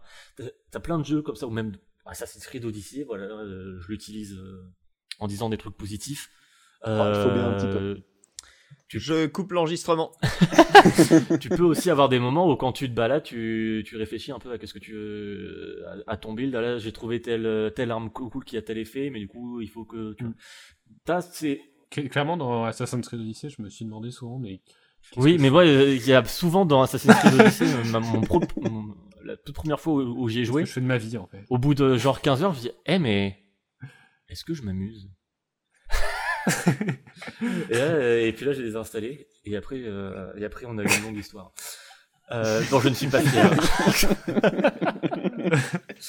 Mais c'est c'est un jeu qui est, que je trouve fascinant parce qu'il m'a fait me poser plein de questions. Mm. Euh, parce que dans l'idée, il fait plein de trucs que j'aime bien, de plaisir coupable, mais il rate tout et c'est fascinant de le voir tout rater. Je comprends. Et, Mm. j'ai- voilà. Enfin voilà. Bravo à toi de tout rater. Euh... du coup, ouais, t'as Un cas d'école. c'est ça, c'est fascinant. Et du coup, du coup, tu peux être occupé à, à réfléchir à ce que tu vas faire, à ce que tu peux faire, euh, mais aussi euh, à ta gestion de ressources, pour reprendre l'exemple des, des survival craft où euh, bah, t'as besoin, par exemple, de gérer ta soif, euh, ta bouffe, t'es tombé malade, des conneries comme ça. Mais moi, ce qui m'intéresse le plus et ce qui est le plus important pour moi, je me rends compte que c'est un truc que je recherche vraiment tout le temps. C'est juste de se laisser impacter par l'environnement en fait, par euh, l'ambiance qui se crée, par euh, les couleurs, la façon dont c'est impacté et tout ça. euh, Tout le monde le sait, c'est scientifique et c'est la base même du level design. La façon dont un niveau, que ce soit une clairière, un couloir, n'importe quoi, va être agencé, va être éclairé, va, va comment les, les couleurs vont apparaître, etc. Qu'est-ce qu'on va voir en premier, tout ça, ça va avoir un impact sur nous en tant qu'humains, sur notre cerveau. Se laisser impacter, voilà, par, euh, par l'environnement, par euh, pour prendre un exemple incroyable qui est Red Dead 2. euh, auquel je ne peux pas jouer en avançant dans l'histoire, c'est impossible. Euh, parce que juste c'est trop bien de regarder les animaux et après de regarder les petits dessins qu'Arthur fait des animaux. C'est rien que ça, c'est c'est- c'est ouf et c'est trop agréable de se laisser juste porter euh, par des par les décors, par un environnement auquel on croit. Et c'est là où je vais avoir du mal, par exemple, euh, sur Horizon, c'est que je trouve qu'il fait factice et à chaque fois je peux pas y croire et j'arrive pas à m'y perdre. Euh, dans notamment Shadow of War, Shadow of Mordor aussi, j'arrive pas à y croire ce monde. Je sais pas si c'est il y a une question de caméra aussi. Je trouve la caméra vachement rapprochée dans dans les Shadow of Mordor et War. Et je sais pas, j'ai du mal à, à saisir en fait l'immensité du, du décor, à avoir envie de le parcourir, peut-être aussi juste parce que c'est gris et, Non, et que c'est vide, je sais pas. tout- Alors, hormis la, la, la direction artistique qui est absente. Ouais. Ouais, ça c'est vrai qu'aussi Il y a aussi tout un truc où, qui est malheureusement, ça- ça- pensé. ça euh. Ouais, tout est pensé pour le jeu et jamais pour euh, justement une réflexion de genre faut que le joueur y croit et ça. C'est genre non, non, tout est là. pour- Ah ouais, euh, Il y a tout le temps des orques pour que tu te battes tout le temps si t'as envie. ça, rien- ça veut rien qu'à voir l'interface et la gueule de, des loots. C'est vraiment des trucs d'arcade. Ça n'a ça n'a aucun sens de voir ça. euh, C'est assez perturbant. Euh, Pour Horizon, son, son principal problème, je pense, en termes de- d'environnement et tout ça, c'est qu'ils ont défini des zones, Mhm. la zone où il y a de la neige, la zone où il y a du sable, la zone où il Ouais. y a une forêt, et ils ont juste juxtaposé tout ça, sans se poser de questions de lien en fait. Il n'y a pas de ouais. moment où tu dis ah tiens je vais par là, ça commence à évoluer de telle manière, je sens que je vais aller dans cette zone là. C'est non, c'est juste, Ouais, il sur, les, sur premières heures, c'est trop. euh, c'est juste ça. C'est abusé, t'as ce moment où justement, ouais, où t'es euh, sur un premier gros boss euh, au sommet d'une montagne dans la neige, tu passes une porte, pouf, c'est le Colorado. C'est ça. C'est le désert, euh, c'est tout jaune. C'est exactement ça son Moi, je, je- Horizon, je, je pense à toutes ces poignées jaunes dans les falaises. Oui, Elles sont, elles sont pas mal, hein. Ouais, elles sont bien. Ça, Ouais, c'est ouais. c'est- c'est pratique, c'est pratique. Ça, on en parlera non, non, c'est c'est pas, c'est- pardon, c'est pas, c'est pas pratique, c'est, c'est. une- Et ça, c'est c'est ouf parce que pour le coup, c'est le truc que, que s'est fait Ubisoft. Euh, faire des maps qui sont euh, crédibles, Mm. réalistes, quitte à ce qu'elles soient pas forcément pratiques en termes de jeu. C'est ça, il y a tout un équilibre aussi à avoir entre c'est fait pour du jeu euh, Horizon et du coup on n'y croit pas. Ou même God of War aussi, euh, même si c'est pas un monde ouvert, mais euh, le monde de God of War c'est impossible d'y croire, c'est vraiment juste pur jeu vidéo. Ouais. Euh, et à côté de ça, du truc trop, trop entre guillemets réaliste, crédible, comme du Assassin's Creed, où en fait t'as plein d'étendues qui servent à rien, mais juste c'est cool en fait. C'est agréable de s'y Le perdre. monde de Valhalla, parce que de il toute façon est c'est plus intéressant que de jouer au jeu. Ouais, ouais, ouais, clairement. Le Origins aussi, avec Origins, ses grands très, déserts. aussi. Odyssée aussi, si je m'y suis perdu aussi longtemps, c'est parce que j'adorais me balader dans, dans, dans la Grèce antique. C'était super Audi- beau. Je- il est joli, mais malheureusement, Odyssey, c'est très copié-collé. Il a pas le, je trouve qu'il a pas le charme que peut avoir Euh, Origins. Non, je sais pas, ça a marché sur moi. Et ça fait vraiment. Je trouve qu'il y a plein de lieux qui ont pas de, enfin, qui ressortent, qui ressortent pas. Où tout se ressemble, toutes les petites villes se ressemblent. Non, toutes les- tout- se ressemble C'est vrai, c'est vrai que par Euh, contre, j'aimais- enfin- je, ce que j'évoque là, oui, il y a quand même un. Ça me faisait moins ça dans les villes. Les villes, j'y allais quasiment jamais. Mais par contre, j'adorais gambader à cheval dans, dans, dans les forêts, sur les crêtes et ce, ce genre de trucs. peux Quoi. comprendre. Mais dès que j'étais en ville, j'essayais de me tirer le plus vite possible. Ouais. Et c'est là, je trouve, où Valhalla a vachement, euh, fait vachement mieux. Mm. Il y a vraiment des zones assez distinctes, même juste en termes de colorimétrie, en fait, où, dans le, le- le feeling, il y a vraiment des, des zones qui ont un feeling différent. Et euh, c'est aussi une question d'échelle, en fait, qui permet de laisser vivre les zones, comme les déserts d'AC Origins, ou euh, les grandes forêts de séquoia de The Crew. Ça, c'est un luxe que Space The Crew aussi par rapport à, à d'autres jeux de course en monde ouvert qui est tellement grand qu'il peut te faire une forêt, bah c'est une forêt, et pour la traverser, il va falloir que tu roules pendant 20 minutes. et bah ouais, et c'est c'est cool, ça, ça réduit ce côté un peu euh, parc tu vois, qu'on peut avoir euh, dans ouais. d'autres jeux. Et qu'on peut avoir aussi... euh, je, trouve, je trouve que le parfait, le parfait balancier entre ces deux approches-là, très réalistes et très jeux vidéo, bah on y revient, c'est Breath of the Wild qui, même s'il a un peu ce côté, bah forcément c'est un Zelda, donc oui, il y a la zone neige, la zone euh, la Mm. zone désert, machin. Euh, et mais dans, je crois que c'était dans une GDC où il y avait une conférence où euh, les mecs racontaient comment ils créaient, comment ils avaient créé le monde avec le principe des petits vallonnements, etc., qui qui euh, appellent à la curiosité, qui peuvent masquer des éléments et en même temps donner euh, env- envie d'aller plus loin, etc. C'était fascinant, je vous invite à aller voir ça. Genre chaque mètre carré est réfléchi en termes de jeu et en même temps euh, et en plus c'est ouf parce que bah, chaque élément a un impact sur le gameplay dans Breath of the Wild parce que bah c'est c'est pas Red Dead euh, t'as pas une une puissance brute technique je parle euh, pour euh, habiller euh, genre des grandes forêts etc donc bah et quand tu, tu vois un arbre il est là pour un peu décorer, mais il est aussi là pour avoir un impact dans le gameplay. Si t'imagines si tous les arbres de Red Dead Redemption avaient un impact sur le gameplay, ça serait le bordel. Ouais, c'est bah, enfin, c'est c'est la grande force de Zelda, c'est c'est en effet, comme tu dis, vu que de toute façon, la, la console, enfin les consoles, elles sont pas capables d'afficher beaucoup de choses, et, et limite, c'est l'antithèse d'un Ubisoft. Enfin voilà, chaque élément, Oui. comme tu disais, est, est mis là pour une raison. Et alors que dans Ubisoft, tu voyais d'ailleurs, je me rappelle de reportages où ils s'enorgueillaient un peu de leur système de voilà, on a un truc qui fait nos bâtiments de ville euh, de manière euh, automatique. C'est-à-dire que oui. machine, et ce, ah, ce bâtiment-là est, est unique, mais c'est une IA qui l'a fait, enfin une, un algorithme qui l'a fait. Et Mm. d'ailleurs, des fois, tu te retrouves avec des bâtiments totalement débiles. hein. Il y en a un nombre incalculable dans euh, euh, Ghost Assassin's Recon, euh, dans, euh, Ah oui, dans les Wildlands. Ghost Recon, ouais. Wildlands, pff, alors là, euh, les étages, il n'y a pas d'escalier pour y aller, ou alors les escaliers Ah sont oui, ça- dehors. ça, c'était Enfin, la spéciale d'AC Unity. À Paris, il y a n'y vit, aucun hein, escalier. Ça n'existe pas, mais, euh, mais voilà, elles y sont. Et c'est vraiment ouais, l'antithèse. Et en effet, dans Breath of the Ouais. Wild, limité finalement par la. De, euh, de, de la contrainte. De la contrainte naît la créativité. naît la créativité. Mais de, mais c'est l'opposition aussi qui existe euh, et qui est, c'est pour ça qu'on les a mis en comparaison, mais entre euh, un No Man's Sky et Outer Wilds. Oui. Où euh, clairement on a vu le tout algorithme regarder cet univers sans fin et en fait bah genre c'est pas excitant. Alors que Outer Wilds cet univers crafté uniquement à la main où tu vois tout ce qui a été fait euh, justement et tout ce qui a été fait pour pour favoriser euh, l'exploration, pour te, te rendre curieux et tout. Bah, c'est incroyable en fait, comme ce petit univers d'Outer Wilds, t'as envie de tout découvrir, alors que bah, le, le sans fin, le illimité L'infini de No Man's Sky, No Man's final, Sky, quand- quand ça marche, c'est un accident en fait. Enfin, quand ça crée un truc vraiment Ouais. stylé, tu te dis ah là, enfin ça marche. Ce qui était fort avec le Hyrule de, de Breath of the Wild en plus, c'est qu'il a une vraie logique géographique en fait. Il- En fait, quand tu, quand tu l'appréhendes juste en te promenant comme ça, mettons tu pars du château d'Hyrule, bon bah t'as- tu as du pavé au sol sur certains cheminements, etc. Et plus tu t'éloignes, moins tu vas en avoir. Tu vas arriver sur un petit hameau, là tu vas avoir un chemin en terre. Pour retrouver du pavé, c'est parce que tu vas t'approcher d'un pont, etc. Il a une vraie logique en fait, et un côté très organique où en regardant en fait le détail du décor, que ça soit dans la forme du paysage ou dans les, les aménagements qui sont dedans, tu comprends la logique qui a été faite en amont pour construire cette Hyrule-là, mais dans le jeu, quoi, dans le contexte du jeu, pas juste en termes de, Ouais. de- de game design, mais En vraiment termes en de termes de ouais. Les gens qui vivent dans ce monde-là, ils ont euh, fait ça comme ça, et tu comprends la logique.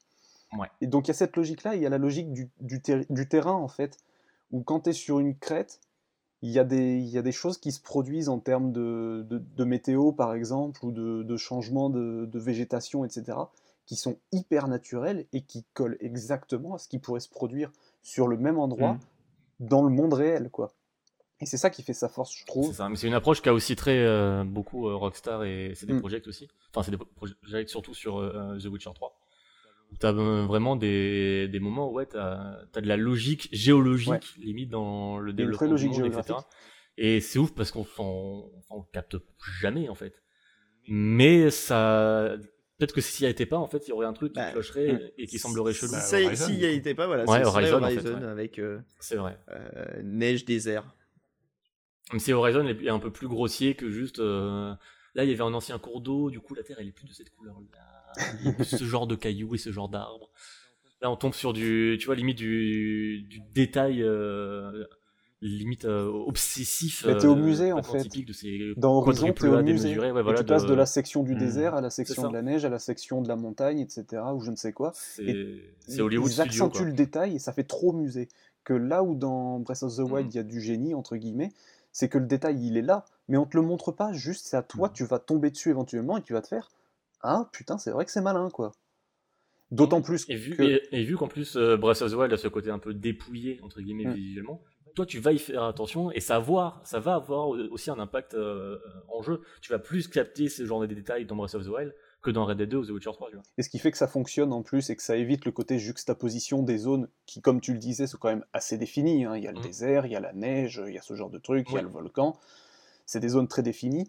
On aurait pu arriver à un moment de juxtaposition, mais ce qui fait que ça fonctionne en plus en termes de cheminement, c'est que non seulement il y a ces logiques géographiques qui fonctionnent très bien, mais en plus la musique accompagne super bien le truc. Il y a des, il y a des transitions, il y a des adaptations dans la musique quand tu passes d'une zone à l'autre qui sont pas brutes, elles se font progressivement par l'ajout ou, le fait d'enlever un instrument ou deux, etc. Et ça accompagne, il y a, il y a un truc très naturel qui se fait. Et tu, tu déambules Ouais. dans ce truc-là Là et aussi, tu, le tu côté, vois pas euh, les le côté transformations. dépouillé. euh, Ouais. Là aussi, le, le fait que la musique soit assez dépouillée, euh, il contribue vachement et on n'est plus dans euh, le thème de la zone de la glace, euh, le thème de la zone de trucs. C'est ça. euh, ouais. On est dans une impro beaucoup plus organique.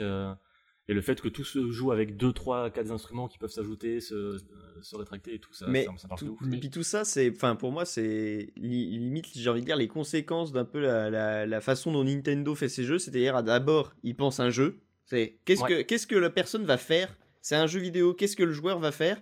Puis après, bah, on habille avec le reste. Tiens, bah oui, alors on va faire une histoire. Ah bah oui, euh, Link va aller encore euh, sauver le monde. euh, Qu'est-ce qu'on fait euh, Machin. Et, et voilà, ils foutent, ils foutent des On trucs va par-dessus. faire en sorte après- que le joueur saute sur ce truc, mais- coup, on va lui donner une forme de mais là, en gros, ils se sont dit bon, alors faut qu'on fasse un monde ouvert parce qu'on peut plus se ramener avec des zones machin. Enfin, ça ferait vraiment. On peut plus se ramener avec Skyward Sword. Voilà, on peut pas se ramener avec Skyward Sword. Qui ferait ça en 2021 Et et du coup, ils se disent bon bah alors voilà, faut qu'on ait un monde entier, faut qu'il soit cohérent. Et donc voilà, de là découle tout le reste et euh, sûrement aussi de la musique. Ils leur ont dit bah non, tu fais pas, tu nous fais plus.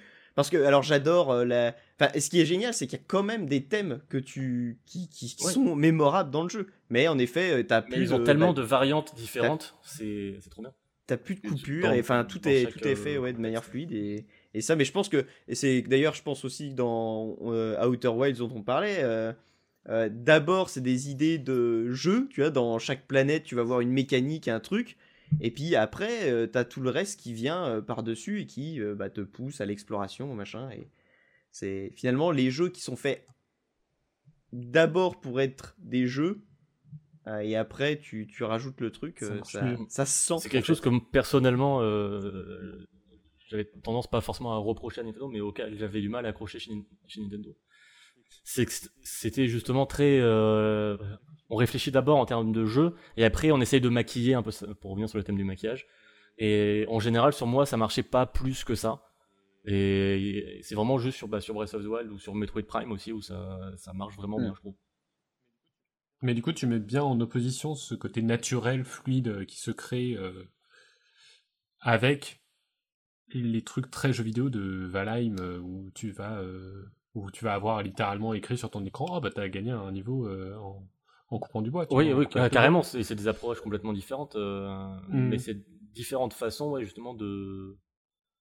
Et donc, euh, Valheim, lui, il t'occupe en te disant, voilà, tu penses vraiment en termes de, de mécanique de jeu, et alors que là, pour rester sur Breath of the Wild ou même sur, euh, sur Red Dead 2, etc., c'est plus le côté immersion, où, où tu vas te laisser impacter par juste l'environnement et le, le craftsmanship, le, le- Mm. le savoir-faire, l'ar- l'artisanat, l'artisanat, ça semble chelou, mais ouais. le savoir-faire en gros de, de création de monde, dans lequel tu vas pouvoir te perdre et où tu auras pas forcément le temps, euh, enfin la place dans ton esprit de, de te poser la question de est-ce que je m'amuse à juste à avancer un stick, parce que ton, ton cerveau est occupé juste à regarder et à te laisser impacter et voilà, à regarder les animaux dans Red Dead, euh, à regarder. Ouais, euh, voilà.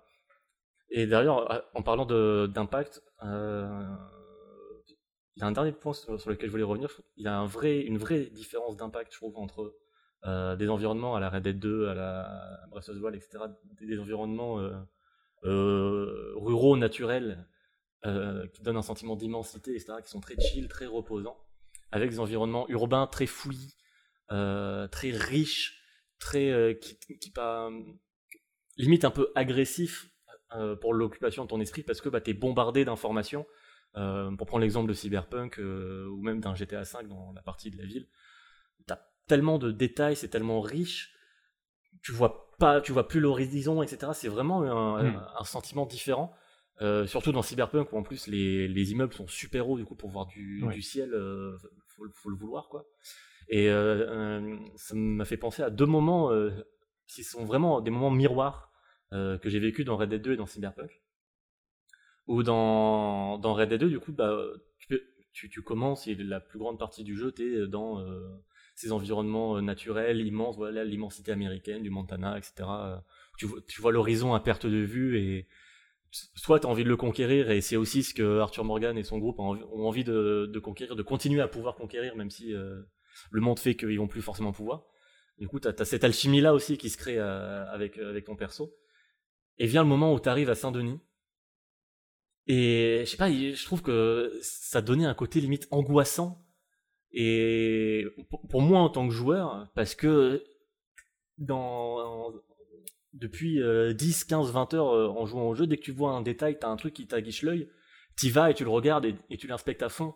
Dans Saint-Denis, tu peux pas, il y a trop de trucs partout, il y a plein de gens. euh, tu passes ton temps à dire Ouais. bonjour, à dire bonjour à tout le monde, putain, il y a trop, trop de gens, il y a des gens à qui je peux pas dire bonjour, putain Comment je fais? Et Je crois que Tous José les a panneaux, beaucoup de le- problèmes en tant que joueur. hein. T'as envie de lire tous les panneaux, de regarder euh, toute l'architecture, les maisons en colombage et tout.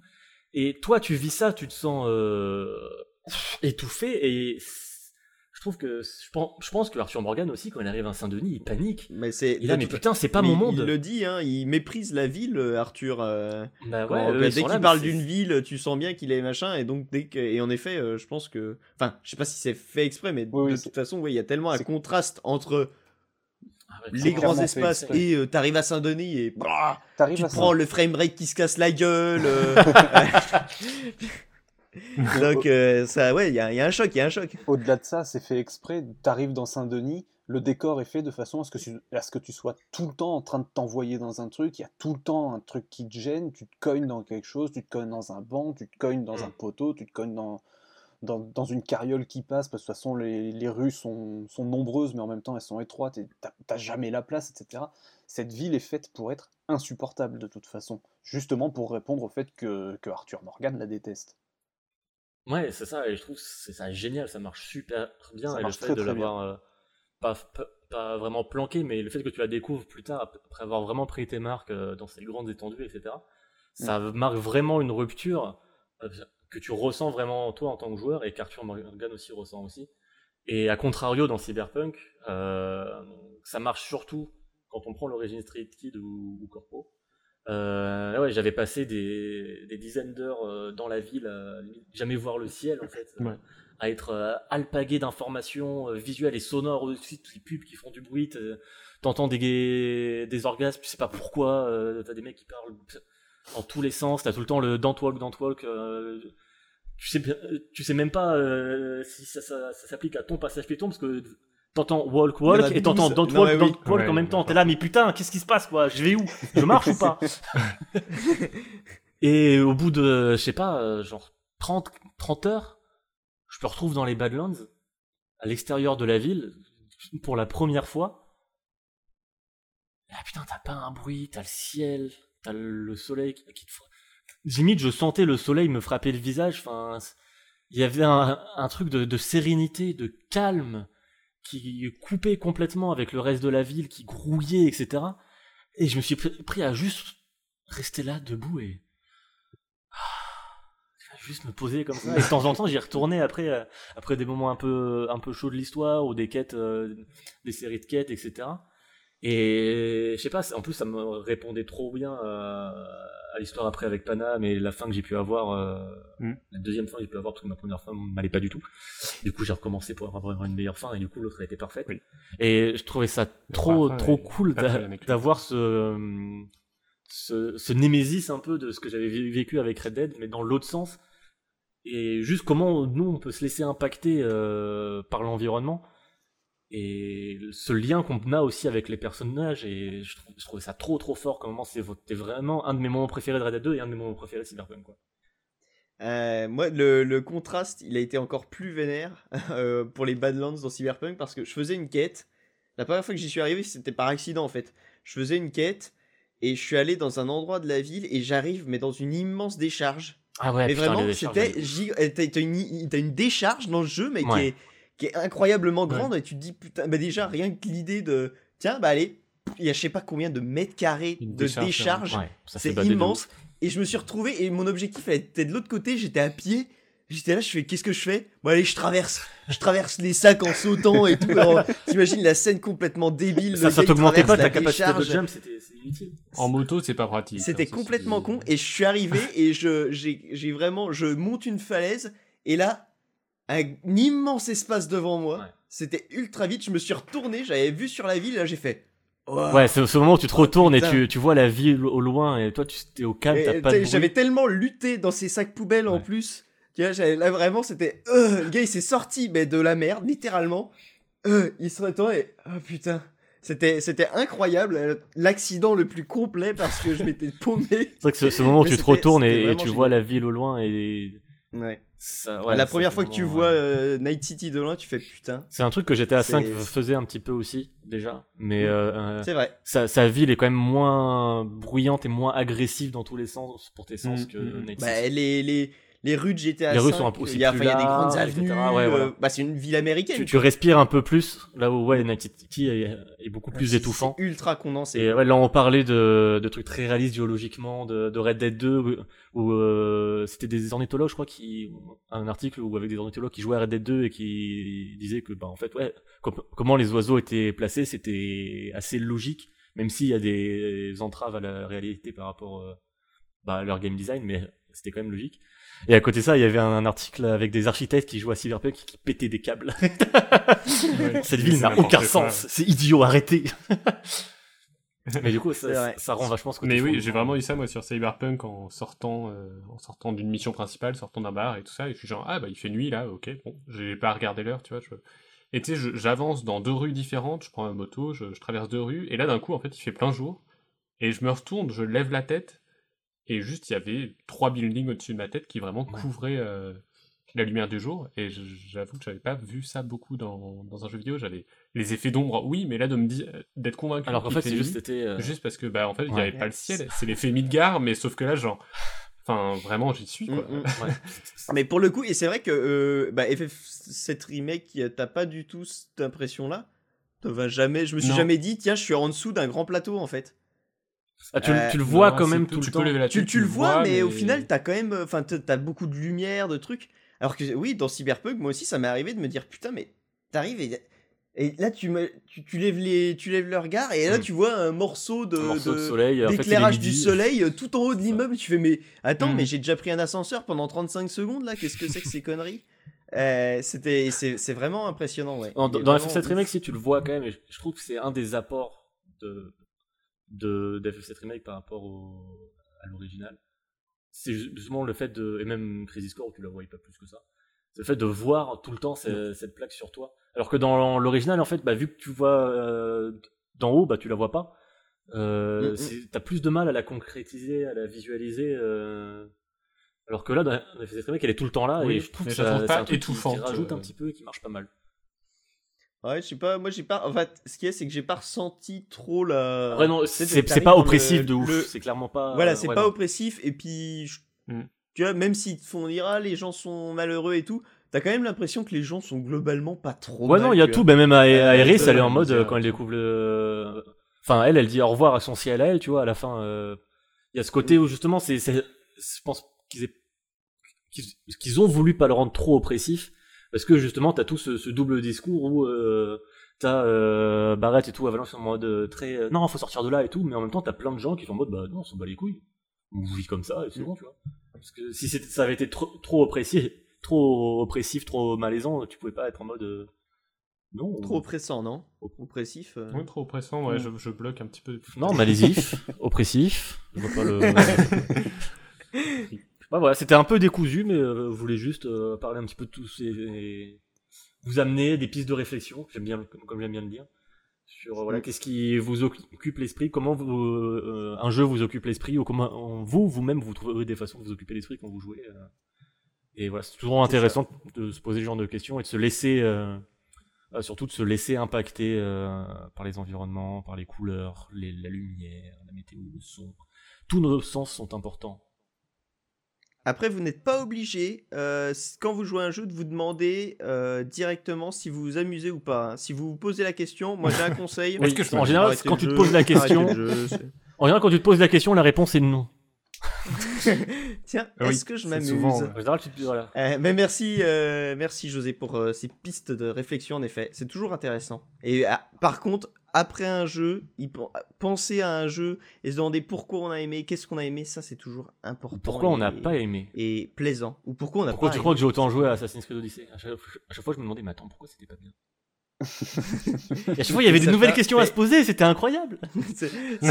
Il est, il incroyable. suffit. Le jeu est incroyable. Merci beaucoup, en tout cas, euh, José. Et on va pouvoir donc enchaîner sur une deuxième piste de, réflexion dans euh, l'univers vidéoludique avec le sujet de Max.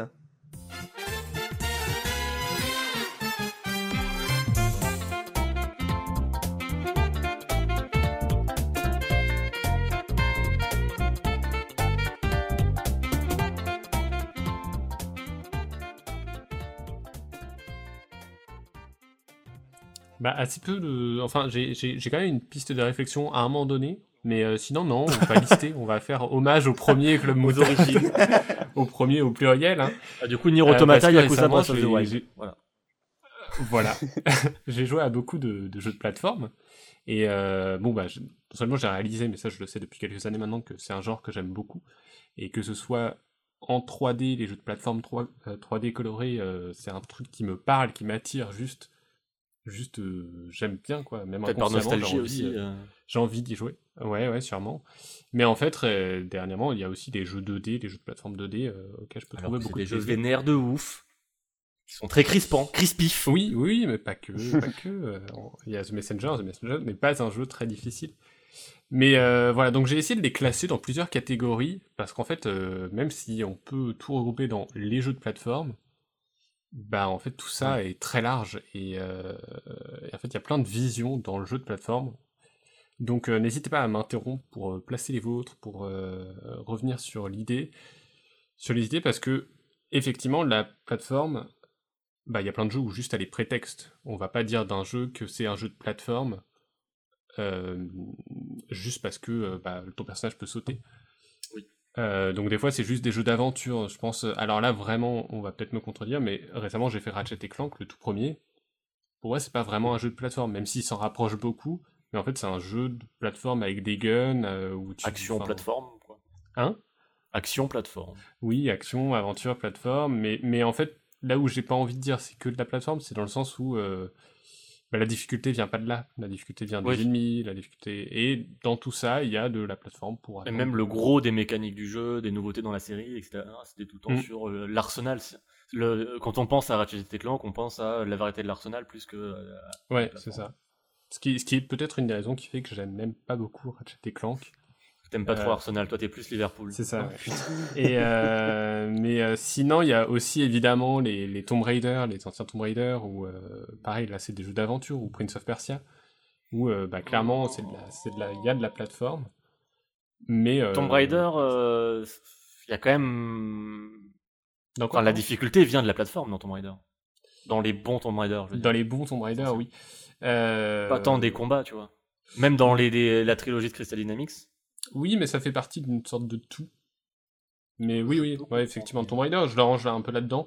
Prince of C'est Persia, pas, c'est pas of Uncharted, Persia, Uncharted, tu vois, c'est la différence par rapport à des Uncharted. Uncharted, la plateforme est plus un prétexte. Ouais.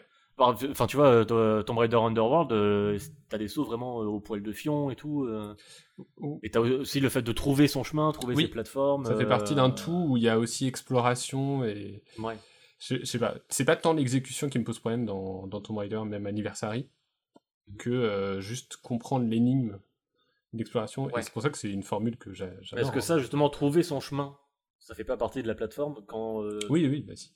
ça fait partie de la difficulté de la plateforme, je pense. Non, mais c'est pour ça que, même si je parlais de jeu de plateforme, en fait, il n'y a aucune réelle définition et tout est plateforme et rien Ah. n'est plateforme. et euh, Tout est plateforme. Mais bon, effectivement, donc dans, dans la première catégorie, j'ai rangé les jeux à collectibles, Ah, Ouais. les collectatons. Là, on va Euh, parler à Gaga. quoi? Là, on va parler à Gaga. Parce que Gaga aime bien. Ah bah oui, Banjo Gaga. et Kazooie. Ah oui, bah, Gaga aime bien Banjo et Kazooie, donc. euh. Mais effectivement, il y a tous ces jeux euh, rares comme euh, Banjo et Kazooie ou, ou Donkey Kong 64 pour, pour citer le plus aimé. Et euh, ou le ou- et là et là en fait bah, c'est pareil, genre je trouve Banjo Banjo et Kazooie. Donc là c'est vraiment des formules dans des petits mondes ouverts où euh, il faut trouver plein d'items différents, plein d'objets. Et là où je vais bien aimer, ça va être quand il n'y en a pas trop différents, pas trop de, de, de collectibles Mhm. différents à collecter. Mhm. Et justement, c'est là où euh, Rare, avec ses Donkey Kong 64, ou un peu Banjo et Kazooie, je le trouve déjà un peu trop, euh, un peu trop touffu. Euh, Ou là où- euh, Mario Odyssey, je sais que t'as eu du mal aussi euh, par par rapport à ça. Ouais, le lycée, je, ouais, je passe un peu, je l'ai mis dans une autre euh, catégorie, mais effectivement. il il rentre y a- carrément dans le collectaton. euh, Il y a tellement de, de lunes à récupérer. Ouais, non, mais clairement. Ah bah oui. Et t'as les petits hubs. euh, ouais. Mais euh, mais euh, oui, et récemment j'avais fait, enfin il y a deux, il y a deux ans, j'avais fait le premier Jack et Dexter et j'avais été très surpris parce que le jeu est clairement un collectathon. Le jeu c'est Ouais. vraiment euh, collecte des orbes un peu partout dans chaque niveau, dans des niveaux qui sont connectés en plus. Et euh, j'avais été Ouais, Dark impressionné de me dire euh, là où je commençais le jeu en me disant oula il y a beaucoup d'orbes à collecter par niveau et en fait non c'est vraiment l'intérêt. Le seul intérêt c'est collecter les orbes du jeu. Et C'est ouf, c'est d'autant plus ouf de voir comment la série allait évoluer quoi. Ouais. Et la, la série a évolué justement un peu en Ratchet et Clank en un shooter. euh, En qui- Ratchet et Clank. GTA, genre c'est quoi et, euh, et du coup, bon, bah, la formule collectaton, bah, elle est sympa, mais euh, pareil, il faut pas que c'est y ait trop de choses. Après, elle n'est pas exclusivement réservée aux, jeux 3D, puisque récemment, j'ai alors j'ai joué à un jeu 3D, mais euh, j'ai aussi essayé euh, Wario Land euh, chaque, chaque dimension, The Chaque Dimension, sur Wii. Et là, c'est trop marrant, comme dans un jeu 2D, en fait, bah, le but est quand même de, euh, de fouiller tous les niveaux et euh, essayer de récolter le plus d'objets possible, sachant qu'en plus il y a un timer dans la deuxième partie du niveau. Et c'est assez chouette comment euh, ce truc où en fait on a l'idée d'un collectaton, bah, on a souvent cette image justement des jeux rares, Ouais, ou de Spyro, sur un truc des ou de. Spyro, ouais. Mais euh, Mario Qui- qui est 64, tu, le considères comme un collectaton Bah, pff, oui, euh, oui et non. Ah Bah, c'est là où la formule, c'est là où, où- où- Mais oui, oui, clairement, parce que bah, il y a ces... Et en même temps, et en même temps, T'as quand même 120 stars. Mario 64, oui, mais euh, Mario 64, il te chasse de chaque niveau quand tu récoltes. euh, Donc c'est plus des petits défis dans chaque niveau Mm. que juste collecter le plus de choses à. Ça dépend, il y a certaines tu étoiles, tu, dire. peux optimiser tes trucs pour euh, les- les- la- l'étoile des 100 pièces ne te coupe pas. Oui. Et boum. Ouais, mais ça tu Mais- peux pas le savoir sur ton premier run. Mais dans l'idée, ou même Mario Sunshine euh, ou Galaxy, enfin non, Galaxy est quand même à part de, de 64, mais c'est quand même des, des niveaux où tu vas revenir, c'est des petits mondes, mais il y a quand même un défi Oui, précis à que tu dois accomplir euh, dans ce monde. À chaque Ouais. euh, défi, ouais. Et euh, mais du coup, il y a War- Wario Land, j'étais assez surpris de voir que c'est vraiment ce- un peu cet esprit, mais dans un jeu 2D, ou euh, pour dire les mots qui fâchent, euh, les jeux Sonic, où c'est des petits mondes ouverts en 2D, c'est pas des collectatons, mais c'est des petits mondes ouverts en, en 2D, et en fait, s'il y a un peu cette idée de collecter, si tu veux faire le complétionniste, il y a quand même l'idée de collecter le plus bah, dans Dans les... qui rejoint clairement l'idée aussi de d'appréhender le, le niveau. Ouais. Parce que clairement, enfin, Sonic c'est un jeu de par cœur. Le- Tu t'amuses dans Sonic quand tu connais bien le jeu, quand, quand tu connais bien le niveau, niveau, et du coup tu peux le parcourir en récupérant les trucs et en allant vite. Parce que quand tu découvres un niveau, c'est impossible d'aller vite, tu meurs tout le temps. le- Ouais, ouais, après ça dépend. Mais, Ah oui, euh, bah, faut- après, faut être mais voilà. doué, c'est ce qu'il est en train de te dire. quoi. oui, oui, non, mais je veux dire, ça, ça reste l'intérêt du jeu, ça reste de reparcourir les niveaux que tu as appris dans tous les raccourcis, etc. Quoi. Mais euh, du coup, je voulais voilà, citer cela en premier parce que finalement, j'ai pas grand chose à dire. parce que juste, c'est chouette les collectatons, même si ça peut vite devenir épuisant quand il y en a beaucoup trop. Euh, après, Genre on va... Assassin's Creed 2 ou Unity? ça- Mais ça... Bah, finalement, tout est plateforme et rien de l'est. Piégé par son propre. euh, Regarde les plateformes, tout est. Piégé par sa propre phrase. Et euh, après, il y a les jeux difficiles où là, le but n'est pas de collecter quoi que ce soit, mais finalement de juste finir les niveaux. Mm. Et, euh, et là, c'est mon petit plaisir. Là, là on parle de, de, de Super Meat Boy, euh, de Céleste, de Tomb Raider 2. de... Oui, peut-être. Euh, ou, ou récemment, ou récemment de, de Meat Boy Forever, ou, euh, ou même de The Messenger, même s'il s'ouvre largement dans la deuxième partie du jeu. Et là, c'est juste pour le plaisir, j'ai envie de dire le plaisir du skill, même si ça fait un peu, un, un peu kéké. Mais, euh, Ça va, t'es un joueur de Dark Souls. mais c'est vraiment des jeux ouais, qui sont où la récompense c'est juste de réussir le niveau et euh, et c'est quand c'est bien fait ou Donkey Kong ou Tropical Freeze ou euh, quand c'est bien fait mais c'est tellement jouissif C'est comme Mario en fait. et, et c'est comme Ou- Mario Electronic Super Joy, dont on ne parle jamais assez, je ne connais pas. mais euh, c'est formidable.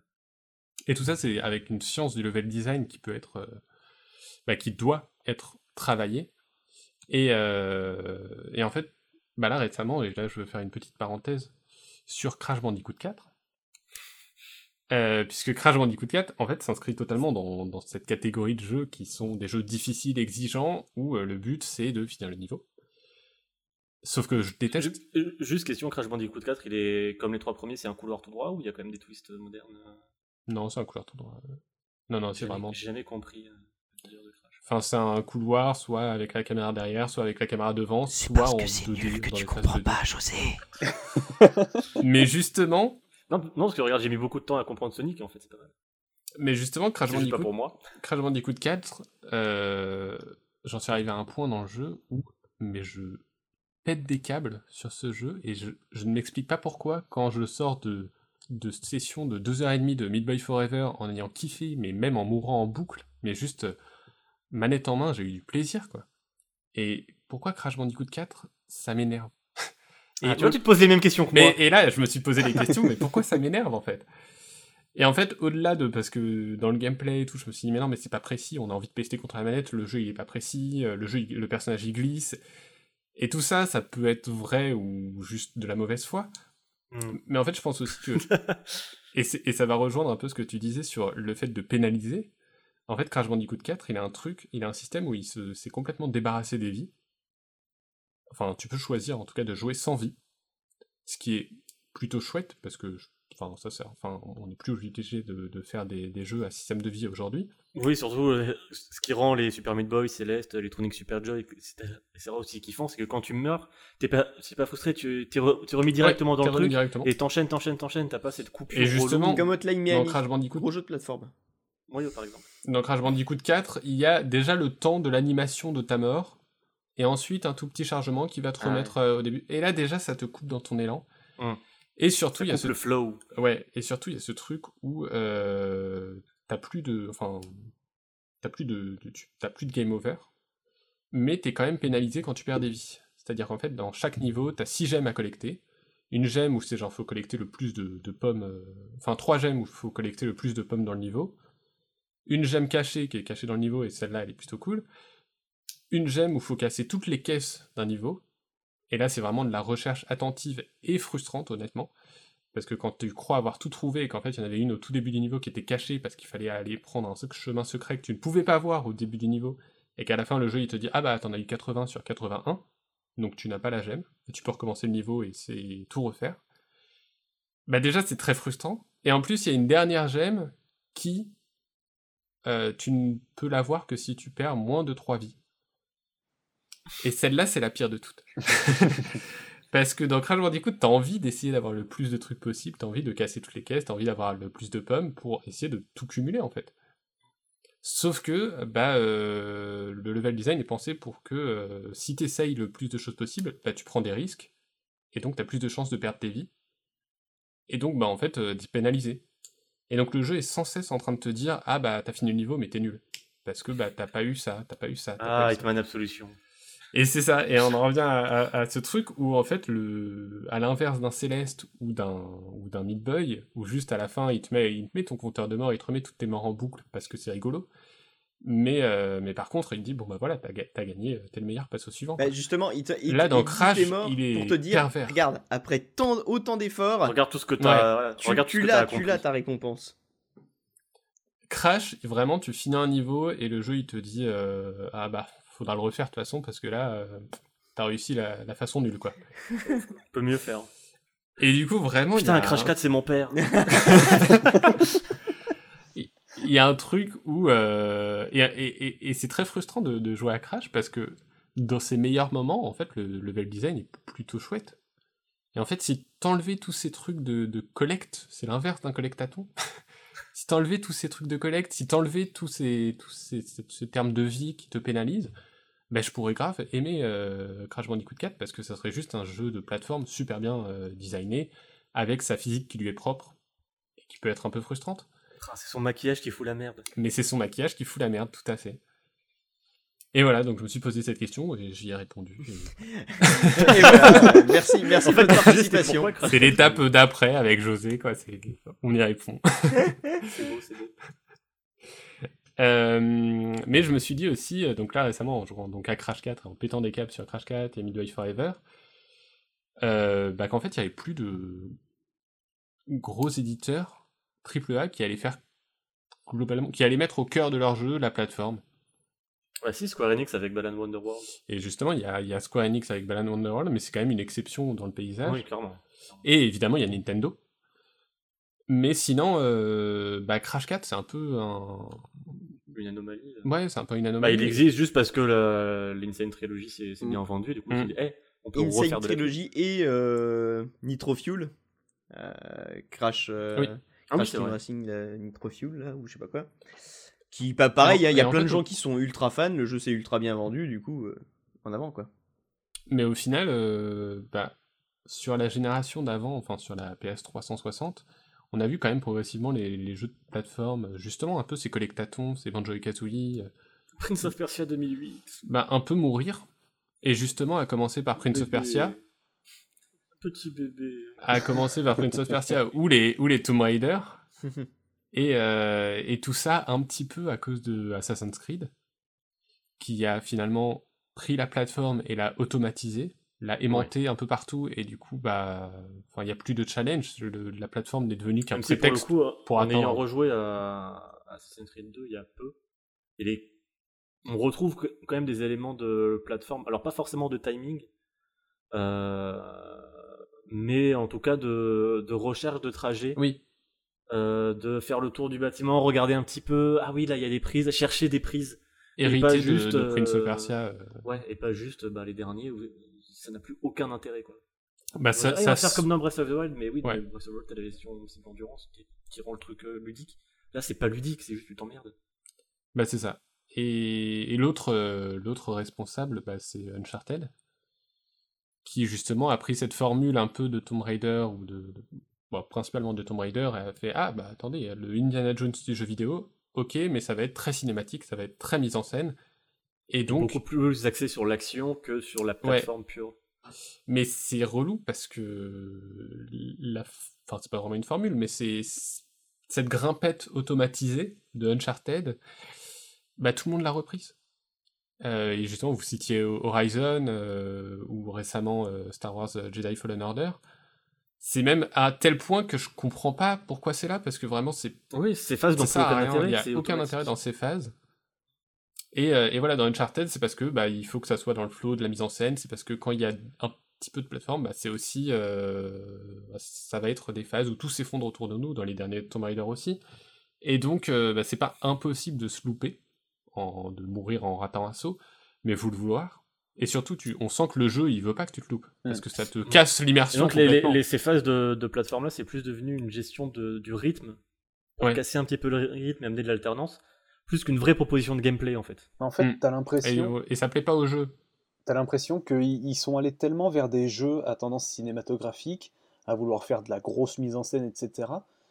Tu te demandes, c'est une question que je me pose, après je sais pas du tout si c'est ça, mais tu te demandes s'ils se sont pas dit à un moment, ah merde, on fait tellement du cinéma que les gens ils vont oublier que c'est du jeu vidéo, alors on va mettre juste ça histoire de faire jeu vidéo un petit peu à un moment, comme ça les gens ils font un truc, ils sont contents.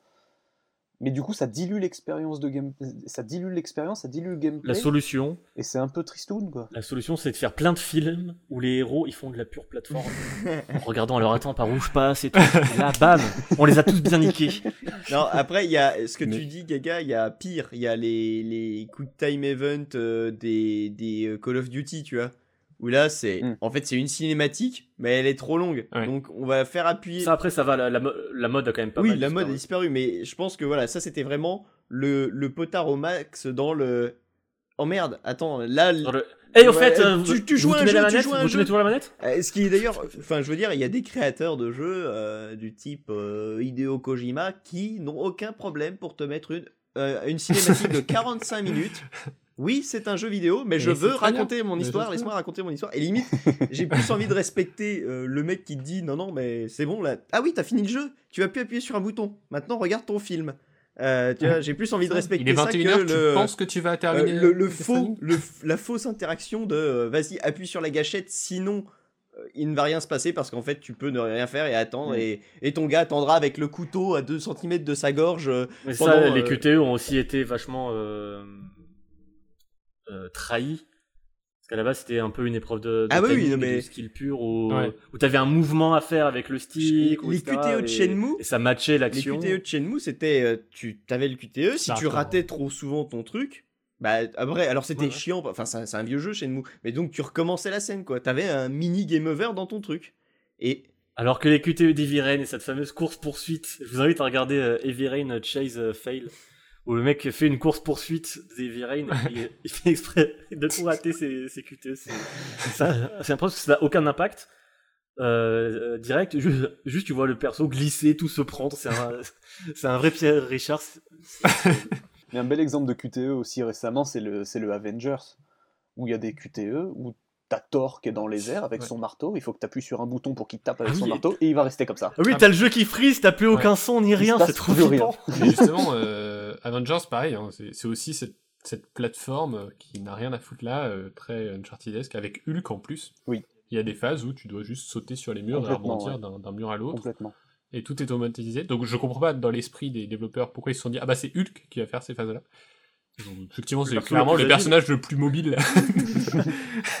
bah, c'est le plus discret, c'est le plus léger.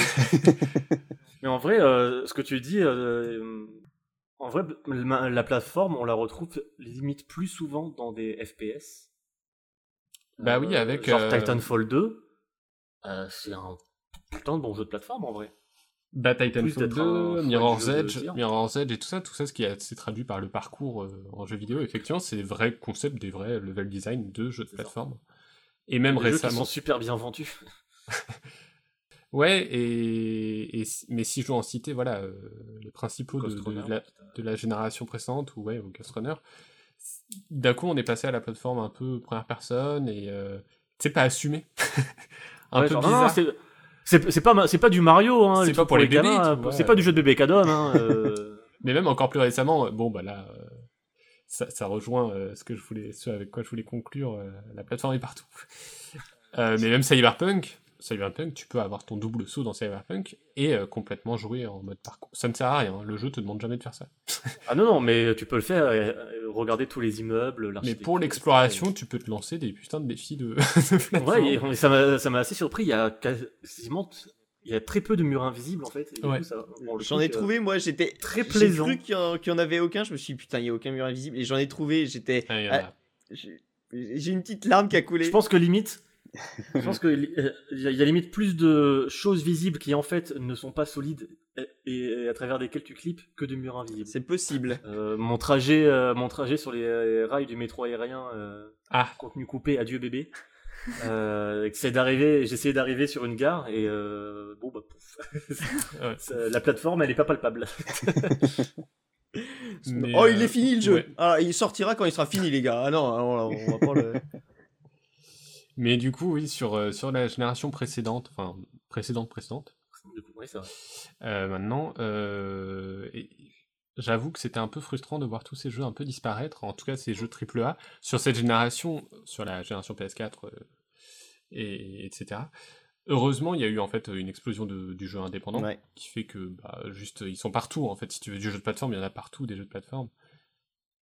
Et euh, Est-ce que tu as fait euh, et A tant Team mieux. Time? Oui, j'aime bien pour le level design, j'aime beaucoup moins pour l'aspect graphique. Ah, je trouve n'a aucun sens. Ah oui, ouais, ouais, a- ça manque peut-être de cohérence, ouais, je suis d'accord. Je comprends pas pourquoi le premier niveau, je sais plus, il y a des mafieux. Oui, oui, les mondes, les Euh, mondes ont vraiment des thématiques les glaces. ultra, euh, Bizarre. ultra, euh, ouais, euh, figées quoi, et ça va d'une thématique à l'autre. Tu passes du monde de l'horreur à genre Ouais, ouais. À Halloween, euh, au monde des mafieux, au monde du cinéma, et ça n'a aucun sens entre eux, ouais. Je suis d'accord.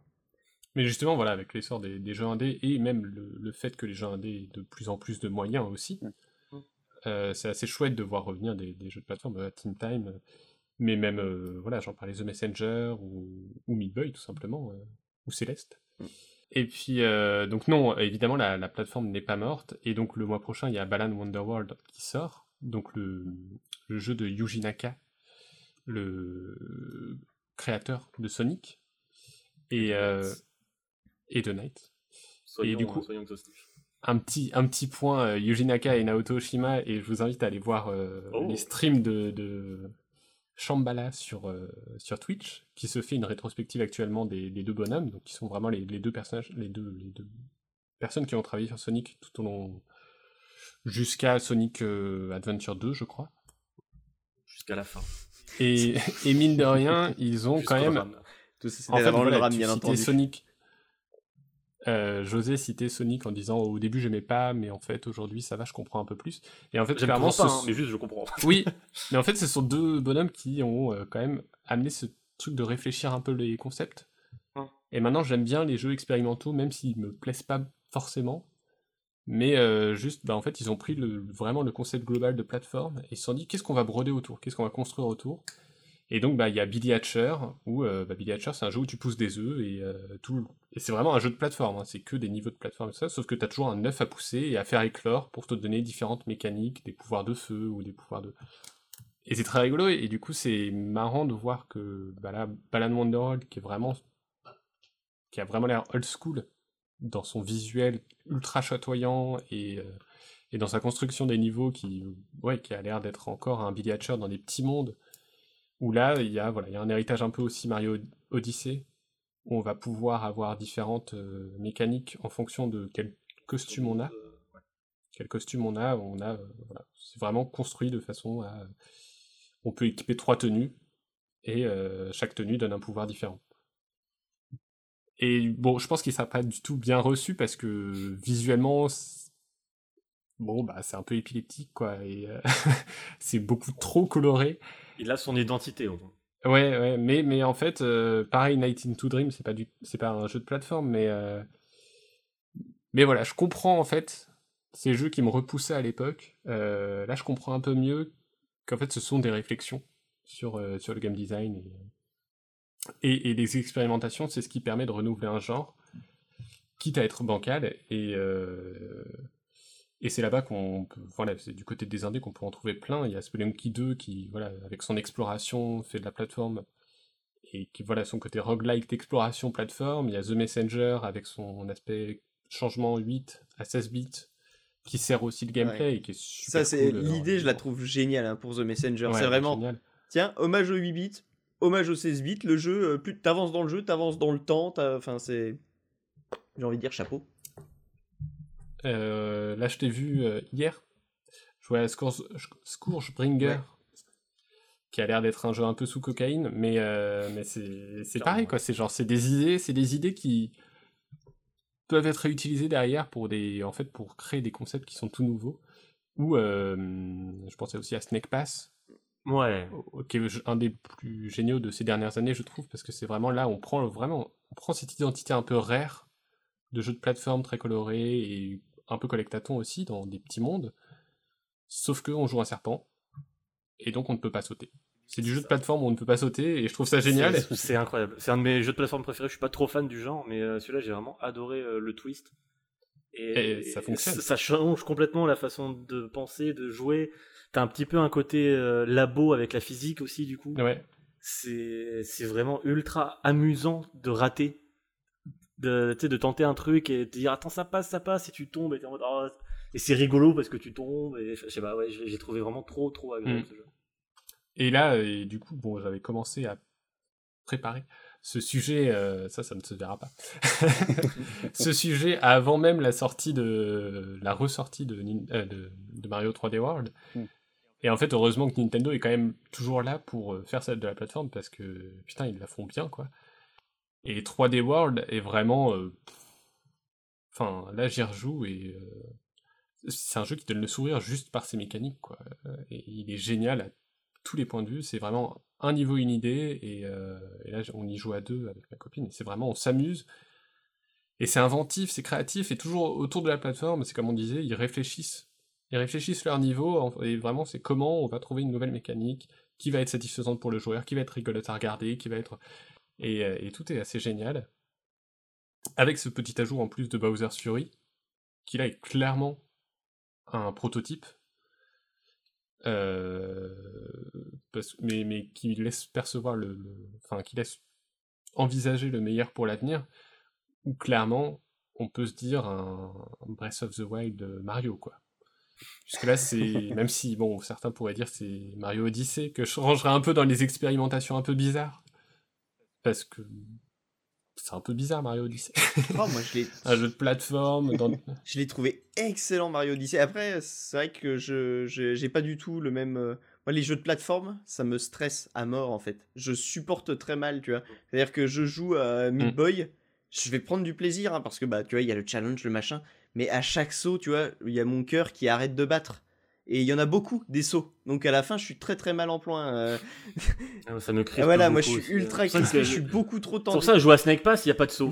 C'est c'est Et en fait, ouais, à chaque, en fait, à chaque euh, comment euh, euh, obstacle d'un jeu de plateforme, je, je me tends. Et donc à la fin d'un niveau, mais je suis, je suis comme ça. Donc euh, c'est totalement personnel et j'ai du mal. Et pour le coup, je ressens pas ça sur euh, les les Mario 3D globalement. hein, de- je vais faire un, un gros Parce qu'ils Ouais. sont complètement. voilà, c'est que ce soit 64 et encore tu vois, enfin les, les- et par contre tu vois ouais, ce, ce principe du saut qui va me dans les niveaux de 64 les plus vénères, genre l'horloge ou les niveaux de Bowser où là t'es en mode pure plateforme, là je retrouve le stress du jeu de plateforme euh, qui me qui me tend. Clairement. Mais sinon dans les les grandes, en fait c'est peut-être c'est peut-être une peur du vide dans le jeu vidéo, tu vois. Dès que dès, dès, dès ouais. que tu- dès que je peux tomber dans le vide là, il y a mon cerveau qui fait non, pitié.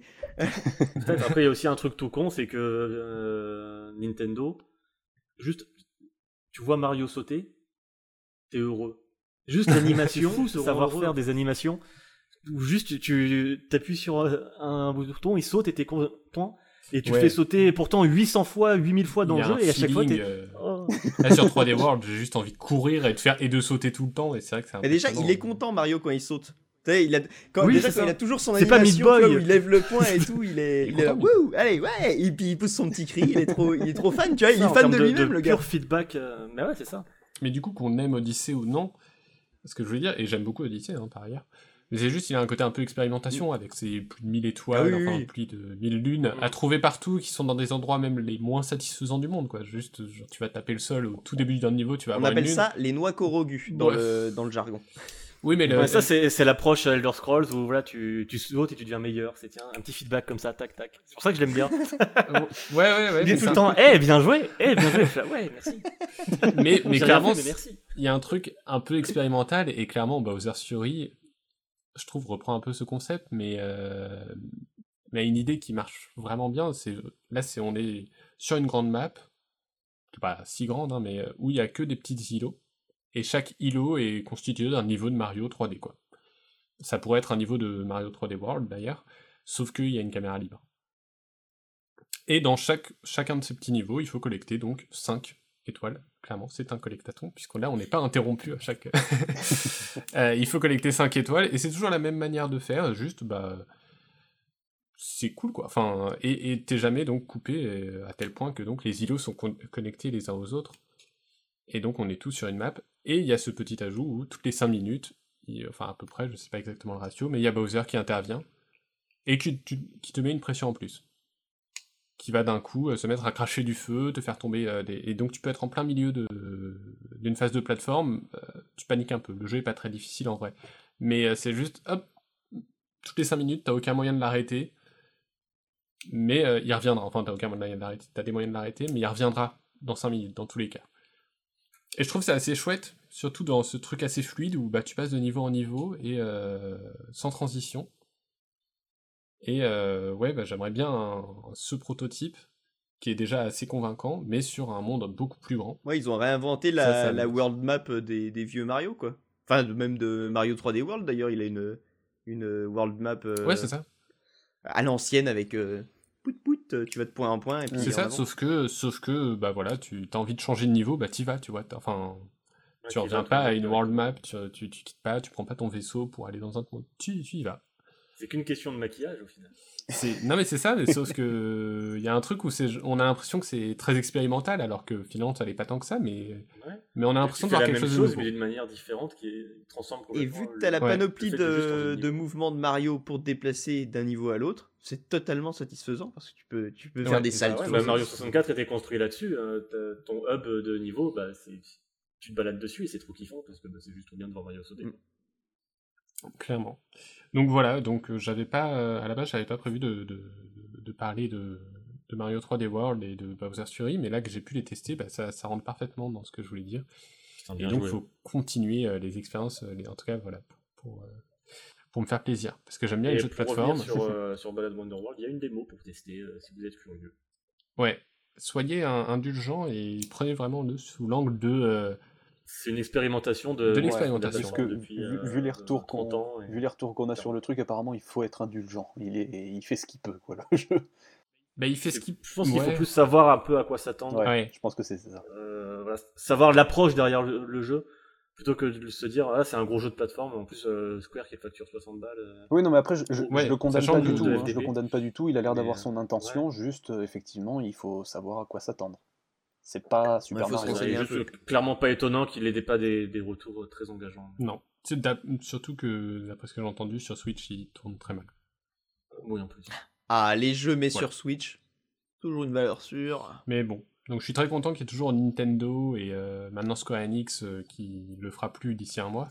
Mais pour, euh, pour relancer un peu le, le jeu de plateforme, en tout cas euh, Gros budget. triple A, je sais pas, mais voilà, euh, gros budget. Et c'est vrai que c'est un- Même si euh, sur cette génération, j'ai pu trouver mon bonheur ailleurs. c'est vrai que c'est les derniers à faire du, du triple A sur lesquels ils ont- enfin qui puent le fric quoi.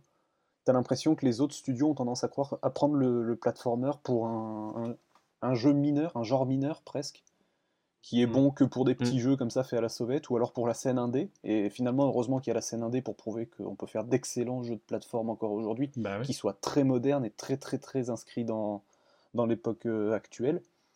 Mais c'est vrai qu'il y a eu ce moment ouais, sur la gêne euh, PS3 360 où bah, on a eu en- les studios ont envie de, de lâcher ça, et de laisser tomber, d'aller vers d'autres choses plus, plus grandiloquentes et le, bah, la plateforme n'a pas fait partie du voyage quoi.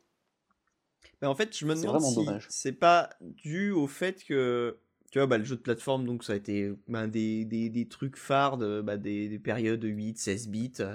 euh, et en fait, après, il y a vraiment eu, avec l'arrivée de la 3D, une cassure. Alors, il y a Nintendo qui, a, qui est arrivé qui a fait Quoi On rajoute une dimension à nos jeux? Bah, tenez, ok, pas, pas, pas de problème. Alors là, je le fais comme ça. Quoi Une caméra? Bah, bien sûr que je te la gère, attends. enfin, voilà. Il y a des gens qui sont, il y a des gens qui sont agaçants. Mais euh, euh, et puis les autres ont eu beaucoup plus de problèmes et, euh, et finalement, ils, enfin, je pense qu'ils n'ont pas essayé de prendre à bras le corps le problème pour arriver à transcrire les jeux de plateforme avec plus de moyens parce qu'en même temps que la technologie a avancé, les moyens mis dans les jeux ont augmenté aussi et je pense qu'en fait, il y a peut-être une idée que le jeu de plateforme, même si tu veux en faire un très bien, t'as pas besoin d'un gros budget parce que bah euh, au final, les, je pense que le jeu de plateforme est encore très euh, dans le dans l'esprit des gros éditeurs, hein, très, très dans des cases bien euh, définies. Et Hmm. eux, leur truc, quand tu fais un, gros, un jeu à gros budget, tu prends pas de risques, tu peux, t'as pas le droit de prendre des risques parce qu'il faut que tu aies un retour sur investissement, sinon c'est Bah ouais. c'est- c'est la merde. Et donc, bah, le jeu de plateforme, il reste dans ses cases, et si tu veux le faire sortir de ses cases, tu prends des risques, et donc ça va à l'encontre de faire un jeu à gros budget. Mais il y a un peu de ça dans le sens aussi où euh, l'âge d'or entre guillemets des quand on pense à jeux de plateforme 3D, on pense bah voilà à Spyro, à Mario, à, à ces jeux des années 90 euh, auxquels on a pu jouer quand on était enfant ou ado. Et du coup, c'est vrai sur la génération PS360 encore plus où le jeu vidéo était dans, un peu en mode euh, Eh les gamins des années 90, regardez euh, maintenant on fait des trucs de Ouais. le- la guerre, les adultes, c'est sombre.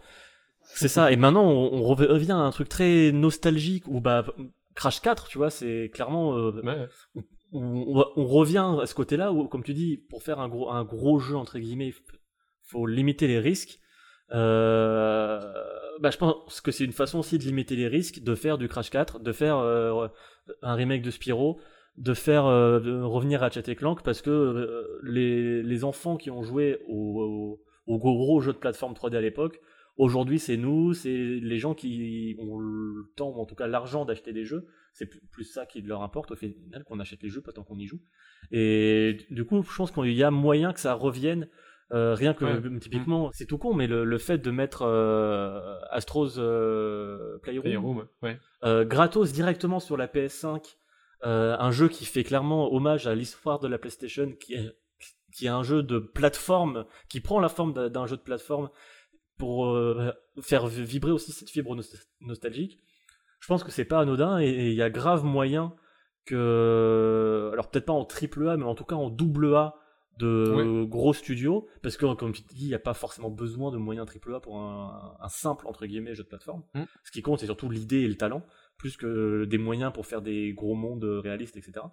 Donc euh, je pense qu'il y a grave moyen que sur cette génération, on revoit, on revoit un petit peu ça, parce que bah, les indés fonctionnent, euh, les remakes des, des jeux de plateforme euh, d'avant fonctionnent. Mario, ça fonctionne toujours autant.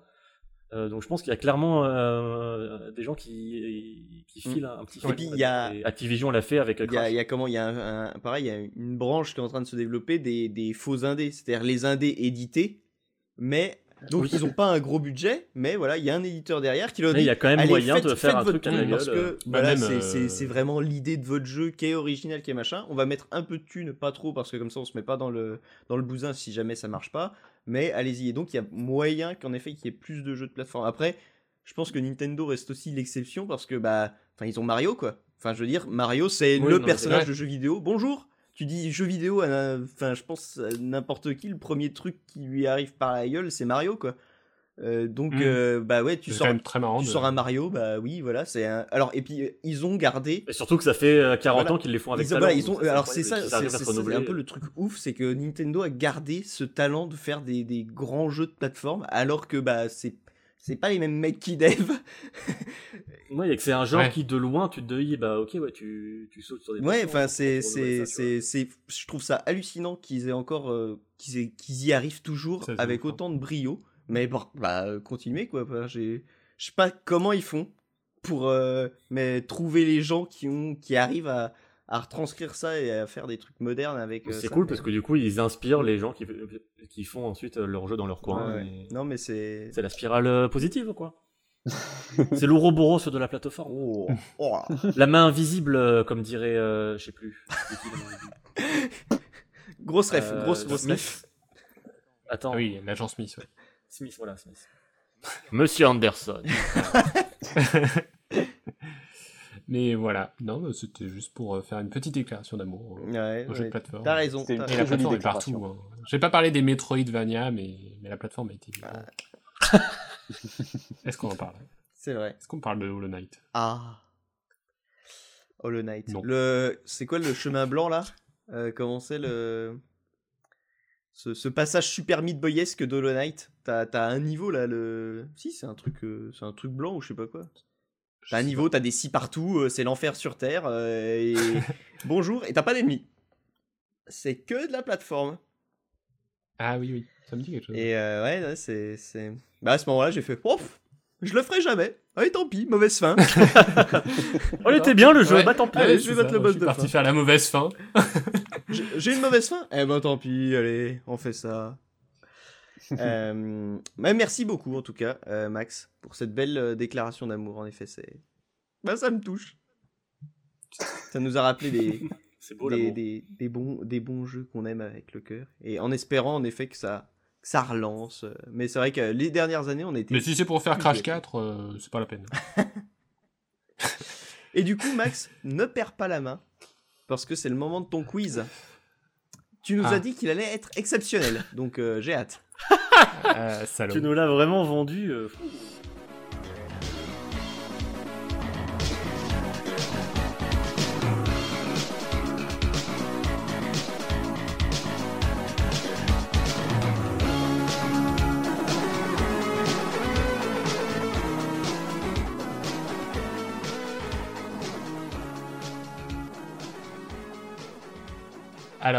Le quiz. Euh, non, plus, plus sobre que les noyades de José, euh, plus juste aussi que les quiz de Fouane.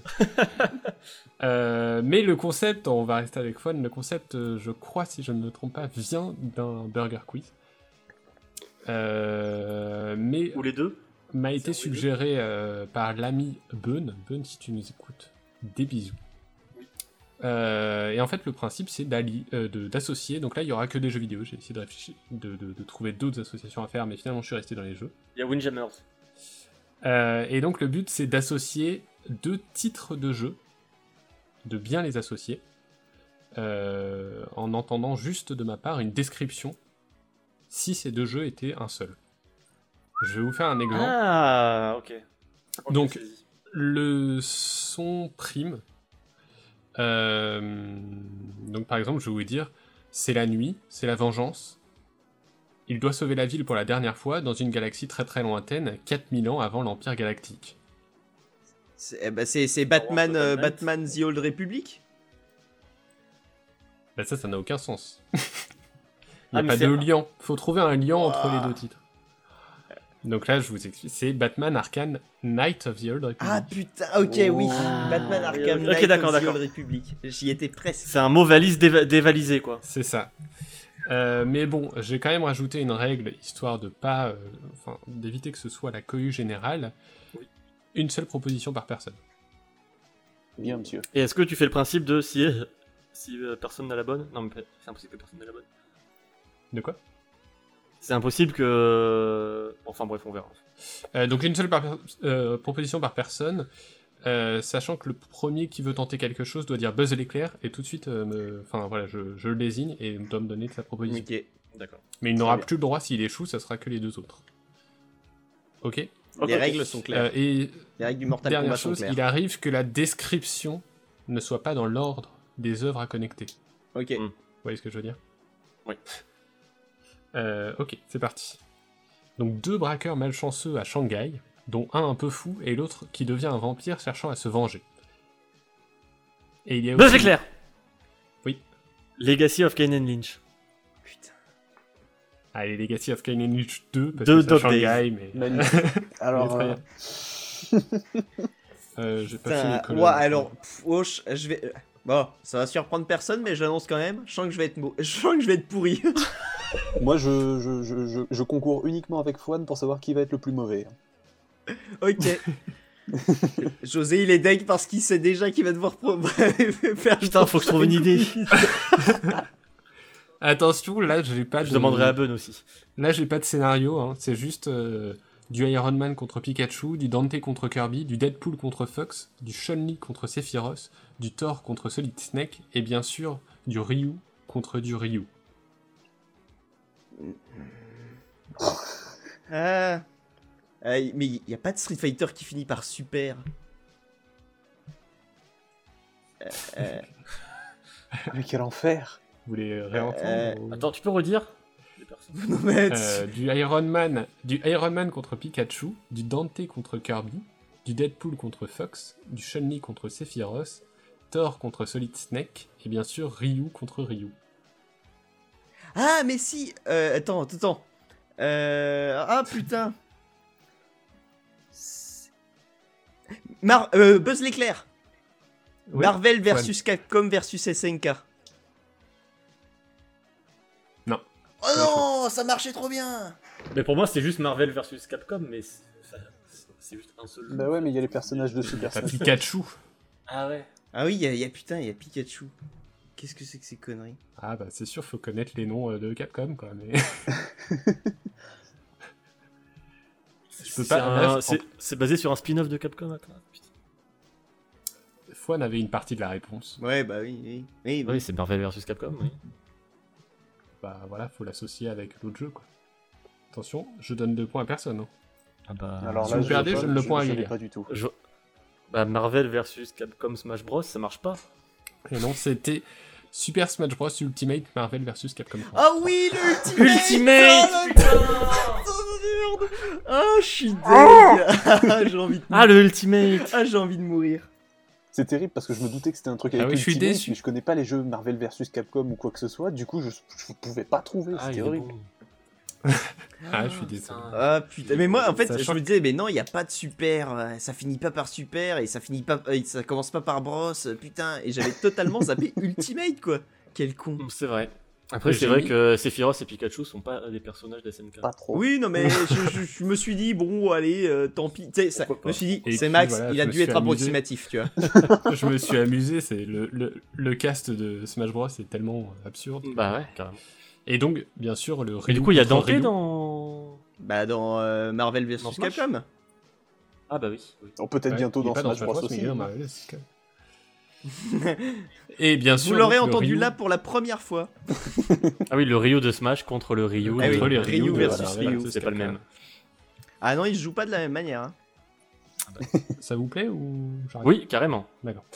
Donc, le meilleur détective du monde résout des énigmes à base de pygmées dans un monde fait entièrement de papier. C'est de pygmée. De pygmée. Bon, ça faut connaître. euh, Attends, attends, attends. je peux, je peux. À passe de papier. euh, Oubliez le pygmée. Le meilleur détective du monde Oui. résout des énigmes à l'aide de son acolyte. Son célèbre acolyte, quoi. Anglais Ah, c'est pas monde- Batman. Non, c'est Sherlock Holmes. Ouais, Dans un monde meilleur entièrement de c'est papier. Dans un monde de papier. Fait entièrement de papier.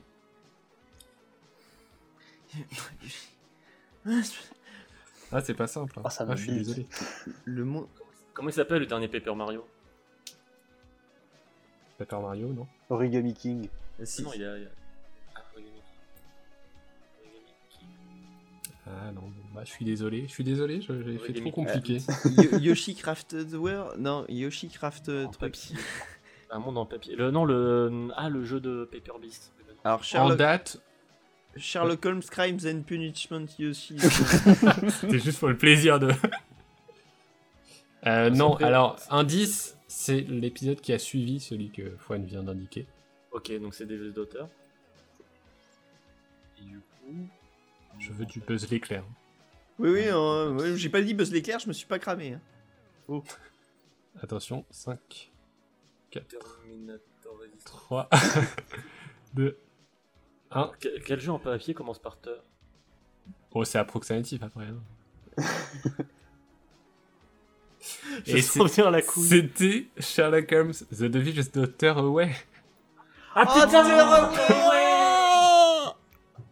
Ah, c'est dommage. hein. Vous n'avez Ouais. pas Teur ouais, mais qui dit Mais ouais, pour mais le coup, va enfin, chier je, je, je, je, je suis un peu deg et en même temps, je- en monde en papier, j'y ai pas du tout pensé. Tu vois, ouais, j'avais Paper Mario et le Yoshi là en resté carton. bloqué sur Paper Mario aussi.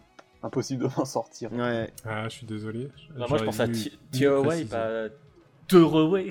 tu, pensais vraiment à Tear Away? Non. Ouais. Mais j'aurais pas pensé en partant sur des Teur. Teur, euh, pas. Alors, euh, bon, arrêtez votre mauvaise foi. Je m'en fous, je suis toujours devant. C'est vrai que ça a joué à un point, hein, finalement. C'est serré. hein. Un samouraï qui a renié tous ses principes pour sauver son île et qui s'associe aux pires ennemis de Rayman dans le royaume champignon. Euh, Buzz l'éclair Oui, Ghost of Tsushima, Mario et Lapin Crétin, euh, Rabbids Kingdom, je oui, oui. Wow Ghost of Tsushima Mario et, et les lapins crétins. Putain, yes. Ah, c'est, non, Je c'est bien joué, c'est bien joué. José deux points. Alors. J'attends Windjammer.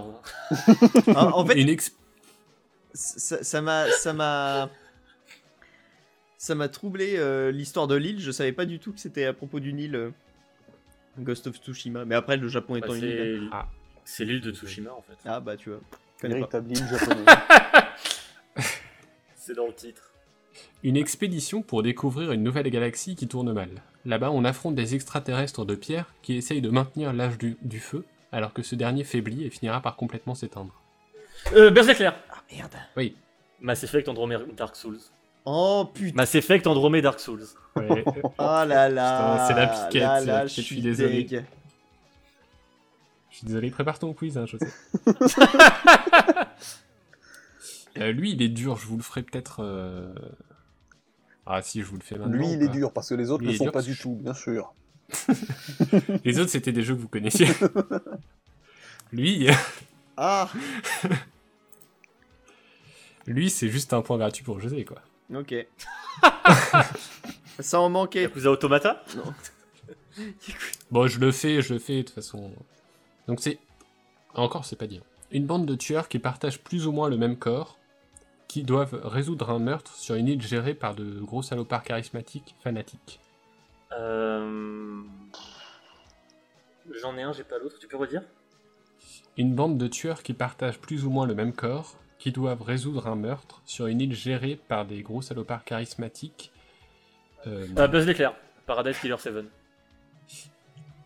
putain c'était Oui. Paradise Killer qui me manquait Eh ben, Mais vous voyez ce que c'est ou... je suis, je suis là à chaque fois j'en ai un sur deux C'est quand À même chaque pas de fois, j'en ai aucun. Bah, tu peux me mettre quelques demi-points quand même, du coup, Max, que je sois devant quelqu'un Euh, on verra, Un, on point- verra. un point d'honneur, un point de gloire. Pas tout de suite. Non, mais j'essaierai, j'essaierai de mettre un vrai point. Je... J'y crois. Une enquête policière dans un manoir macabre où l'on défonce des démons dans une ambiance Lovecraftienne qui peut nous faire plonger dans la folie avec notre tronçonneuse. Les Knives Out, c'est un film. Euh, non, mais alors, moi, je. Et pas dans Alors. Je suis pas sûr qu'il y ait du Resident Evil, mais je pense qu'il y a Eternal Darkness. Il n'y a pas Eternal Darkness. Ah non Mais vas-y. Ah si Alone c'est in pas si dur, the... là. Alone Non, et Alone Non. in the Eternal Darkness, ça marche pas. Je vous le redis en accentuant. Ah, mais si, Doom Eternal Darkness. Je, je donne le point à celui qui buzz l'éclair. Buzz l'éclair Oui, Fouane. Doom Eternal Darkness, merci. La Ah, tronçonneuse, et oui Merci, José. Où l'on défonce des démons. Bah, euh... Oui, oui. Ouais, ouais, ouais, ouais, ouais. Bon, le truc mais- Lovecraftien, et j'étais parti sur euh, Amnesia. Ah, j'étais sûr que c'était Eternal Darkness, moi. Bah, euh, ouais, après, tu me diras, dans Amnesia, on peut aussi euh, devenir fou. C'est vrai. Euh, J'en ai un autre. Ah. J'en ai, j'en ai. On est arrive à la moitié. Ça va, ça se passe Ah, bien? trop bien. Allez. Et Gaga, c'est le tu peux comeback. Je Hein. passe un très bon moment. C'est un. Ça s'appelle une vengeance. C'est un héros qui participe à un tournoi international avec son pire rival pour sauver son oncle, quitte à perdre son honneur. Attends, tu peux répéter? Elle est pas simple celle-là. Un héros qui participe à un tournoi international avec son pire rival pour sauver son oncle, quitte à perdre son honneur. Putain, pour sauver son oncle, quitte à perdre son Celle-là, elle est, elle est pas simple. hein. C'est juste le lord d'un Tekken, ça. ça. C'est- C'est un héros qui participe à un tournoi international réel Oui. avec son pire rival pour sauver son oncle, quitte à perdre son honneur de samouraï. non. Non. Non. José n'a pas le droit de pas l'avoir s'il a la première partie de. J'ai l'impression qu'il l'a pas. Est-ce qu'il perdrait Bah, pas un la point ou première deux partie. Euh, D'accord, on arrête là. C'était quoi la première partie? Mario et Sonic aux Jeux Olympiques. De Tokyo, mais j'accepte. Euh, non, peu, peu importe en fait. Oui, mais du coup, bah, c'était Ghost mais of oui. Tsushima et Oh, Sonic aux Jeux putain, Olympiques de Tokyo. mais Oh, Non. mais je pensais pas que. Ah, je pensais pas qu'elle la referait, bâtard. Ah, mais oui, mais si tu Mais fais c'est- que. Ah, mais oui, en plus, c'est- oui, mais si, c'est son oncle. genre, Go- putain. Ghost of Tsushima, moi je l'ai pas fait. euh, putain, qu'est-ce Moi, que j'étais je là, je savais pensais à que Way c'était of the son Samu. oncle, euh. Qu'est-ce que j'en ai à foutre Oui, je- Merde J'ai rajouté. d'autres jeux de samouraï. je- Putain, euh, mec, il y a, il y a qu'un C'est seul jeu de t'allais faire le samouraï même. là, putain. C'est le Ouais, Ghost of Ouais, c'est Mario frustrant euh, comme 64, Ghost of Tsushima Mario Sunshine, Ghost of Tsushima Mario Tennis. Un personnage sans bras ni jambes participe malgré lui à une grande chasse à l'homme sur fond de snuff movie. De snuff movie. pardon. Buzz l'éclair, Oui. Rayman Hunt. oh yes Alors là, joli, Ah, je celui-là suis très très hein. joli. Je veux jouer à Je ce suis jeu. désolé pour. euh, Je veux y jouer. Bon alors là c'est un, c'est un jeu chill dans lequel tu améliores ta maison, sympathises avec tes voisins, rembourses ton prêt, et tout ça bien sûr en chantant en karaoké sur des morceaux pop. The SingStar. Euh, Buzz l'éclair Buzz Buzz l'éclair. Buzz éclair. Fun. euh, The. The SimStar. Mais non, Buzz l'éclair. Buzz l'éclair. Non, Mais quoi? C'est pas ça, c'est pas ça. c'est pas ça. Bon, Gaga, vas-y, tu Je l'as. sais pas, Animal Crossing Star. Ouais, euh, Ah, oh bah non, mais ça marchait aussi avec les Sims, arrêtez. The SimStar. Bah, The SimStar, oui. Pour Sim. Attends, tu vois, attends, tu nous as fait un Terraway là? Tu vas pas me dire que The SimStar ça marche pas quoi. Terraway. ouais, euh, Terraway, donc non, non, moi Non, je, je- je pense va, ce ça- SimStar ça devrait être accepté. Laisse-le me Mais ok, Animal Crossing plaît. Animal, non mais Animal Crossing Star, très bien, très bien. ce, sera, ce sera coupé au montage. hein. Fouane s'en souviendra. euh, Ça bon, sera plus intéressant que le Exactement. Fouane s'en souviendra. bah, Fouane et Gaga sont à égalité, donc comme ça ça met un peu d'enjeu, un peu de pétillant. Chouette. Chouette. Club moutarde. Claude Moutard. Ah, Ah, ça continue. Euh, le premier héros d'une longue lignée part dans une quête pour le, fra- euh, pardon, pour le faire affronter Satan grâce à un spectre qui va lui forger un deuxième anneau unique. Quoi? Attends. Le premier héros d'une longue lignée part dans une quête pour le faire affronter Satan grâce à un spectre qui va lui forger un deuxième anneau unique. Ah, si euh, Buzz l'éclair Oui, Fouane. Euh, Castlevania Lords of Shadow. Euh, Ah, et- putain, et attends, oui. C'était Shadow. euh, Shadow. Euh, Buzz l'éclair. Ah, l'éclair. dis-le, par contre, dire des deux, mais. Euh, non, non, non, attendez, attendez, j'ai pas fini. Euh, Oui, Castlevania Lords of Shadow. Euh, euh, attends, tu peux répéter le résumé? J'ai oublié, le- j'ai oublié l'autre jeu. Mais non Je Bah, c'est bien parce que tu Bah, perds. c'est- c'est pas Shadow of Mordor, Si, c'est. Bah, si, c'est. C'est l'autre Non, c'est la suite. Le deuxième anonyme, c'est dans celui-là. Non, on s'en fout. Mais non, mais c'est euh, Ah. Castlevania Lords of Shadow of Mordor, oui, c'est c'est ça. Non, l'autre. non, non, Peu non. importe, peu importe. Il le, il le fait à la fin. C'est du Castlevania premier, Lords donc, of euh, Shadow of. Mordor. ouais. Et, et il l'a dans le deuxième, donc euh, Ah ouais, c'est vrai que à la fin du premier. j'accepte, j'accepte les deux réponses. C'est vrai que je suis gentil pour te mettre le point parce que c'était Merci, merci. Non, mais je l'aurais donné. Alors attention, tu as une chance de te rattraper celle-là, ça peut aller très vite. Ouais, enfin, C'est un samouraï déchu qui se met au football avec ses potes. Buzz l'éclair J'ai saturé à entendu mort. DL, je suis désolé. J'ai saturé tellement fort. J'ai entendu DL. Ghost of Tsushi Mario Strikers Charged Football. Ouais, non, non. Bah, il fait du foot avec ses potes. Mario, il fait du foot avec ses potes. Il, il a mixé le, Mais c'est quoi le le nom du premier et du deuxième Mario Football, c'est pour ça. Mais il- techniquement, Ouais, il a mixé- Mario Strikers Charged Football, c'est pas ça? Il y a Mario Smash Football et Euh, Mario Strikers. Ah si, Charge. bon, j'accepte. Mais t'as dit Charge? T'as dit Striker Charge? Oui, oui, il a dit ça. Oui, non, mais il existe, il existe, ok. Ouais, non, mais oui. Enfin, là, là, honnêtement, ça aurait été du vol de pas lui accorder. Il a juste rajouté oui, football bah, à la fin. comme ça, bon. Ah bah si j'étais pas exhaustif, euh... bah oui, parce que Ouais. c'est du foot. Non, j'ai dit ça comme ça, le football, j'adore le Football. Liverpool. Football. J'accepte. euh, Il a, j'accepte il a un sa syndrome réponse. Gilles de la Tourette, mais il dit juste football. Paul Scholes. Donc, euh, on est à combien? 6 José, 2 Fouane, un Gaga. Et Eh oui, un gaga, le seul, l'unique. Euh, là, normalement, vous pouvez l'avoir. C'est un shinobi au sang qui le rend immortel qui parcourt un monde dangereux en pleine inondation de l'Hudson River japonais. Ah Attends, attends, attends, attends, attends, attends, attends, Mais t'as fait quel titre du coup? Ah, c'est oui, non, oui, c'est c'est trop chiant. c'est trop chiant. Le- les titres ils changent tout le temps avec tes trucs. Attends, le shinobi... Le sang C'est quoi cette histoire de sang? En fait, c'est ça. Faut juste trouver le sang immortel et l'autre euh, viendra de lui-même. Un shinobi, un shinobi au sang qui le rend immortel qui parcourt en, même- en un monde dangereux en pleine inondation de l'Hudson River japonais. Ah, mais si euh, C'est. euh, Oh là là là là Ah, si, si, je sais, c'est bon. Je- je- J'en ai un sur deux, mais il faut que je trouve les autres. Comment ils s'appellent tes jeux de merde là? Euh, Tes super jeux? Attends, attends, attends, attends, ça va me revenir parce que j'ai le premier, c'est sûr. Je vais être deg. Oh, je vais me faire niquer. Ah, tu l'as le premier? Euh, j'ai le premier, j'ai j'ai- j'ai- j'ai le samouraï. Le, ni- le shinobi. Euh, Allez, je compte jusqu'à 5. Lentement. mais non, mais je sais pas. Je, je- Attends, parce que c'est. c'est- 2. C'est Disaster Report, mais ça va pas. Ah Bah non. Bah non, euh, Buzz Trois. l'éclair, mais ça marche pas. Euh, du Bah, coup, je vais donner le pas. point à José ou à celui qui buzzera. Bah après. non, mais le donne pas si tu Euh, sais si, ça. si, non, mais parce que j'ai envie de montrer que j'ai le truc. C'est Sheki- Sekiro Shadow Die Twice Disaster Report. Buzz l'éclair Eh, tu l'as donné. euh. Ah Buzz oui. l'éclair. Oui, si. Sekiro Danger. Alors, j'ai pas entendu de Buzz l'éclair. Si, Si, il j'ai dit dit, Buzz l'éclair. Buzz l'éclair. Ah, pardon. Saturé, c'était chelou, Ah, mais d'accord. il a dit. Sekiro. Danger. Ah, Sekiro. Mais Mais oui, non. Raw Danger. Et- alors oui, mais le titre complet de Sekiro, c'est Sekiro Shadow Die Twice. Donc, on me la fait pas à moi. C'est le sous-titre. Ah non, non, non, non, non, alors là, alors là, ça, c'est dégueulasse. C'est et ça, et ça, je pense que c'est un, un quiz de piètre qualité, vous voyez.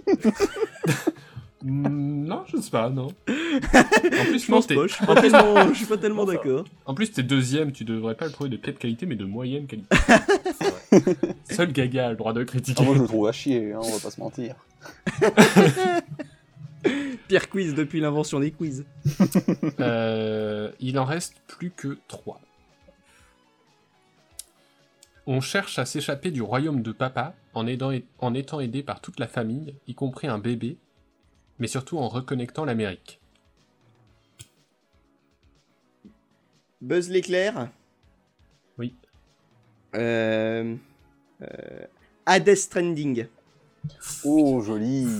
Ouais, oh, très joli. bien joué. Alors, tu sais que j'ai mis très longtemps à retrouver Death Stranding en fait. Je l'avais, je l'avais et j'étais là, mais ça voulait pas, ça voulait pas revenir. On n'en parle que depuis deux Mais jours. si tu sais, c'est ce jeu qui stresse José parce qu'il imite ses bottes. Parce que j'ai des jauges qui descendent En plus, t'as dit on Euh, séchage, je pensais à Ico, et du coup, je me suis perdu. Bon, lui, il, est- il va être dur hein, aussi. Oh, ça change. Faut- attendez, faut que je change. Euh, un agent secret un peu con réalise une série de tests scientifiques, tout ce qu'il y a de plus aux normes, pour retrouver les missiles volés aux États-Unis. Volés aux États-Unis, pardon.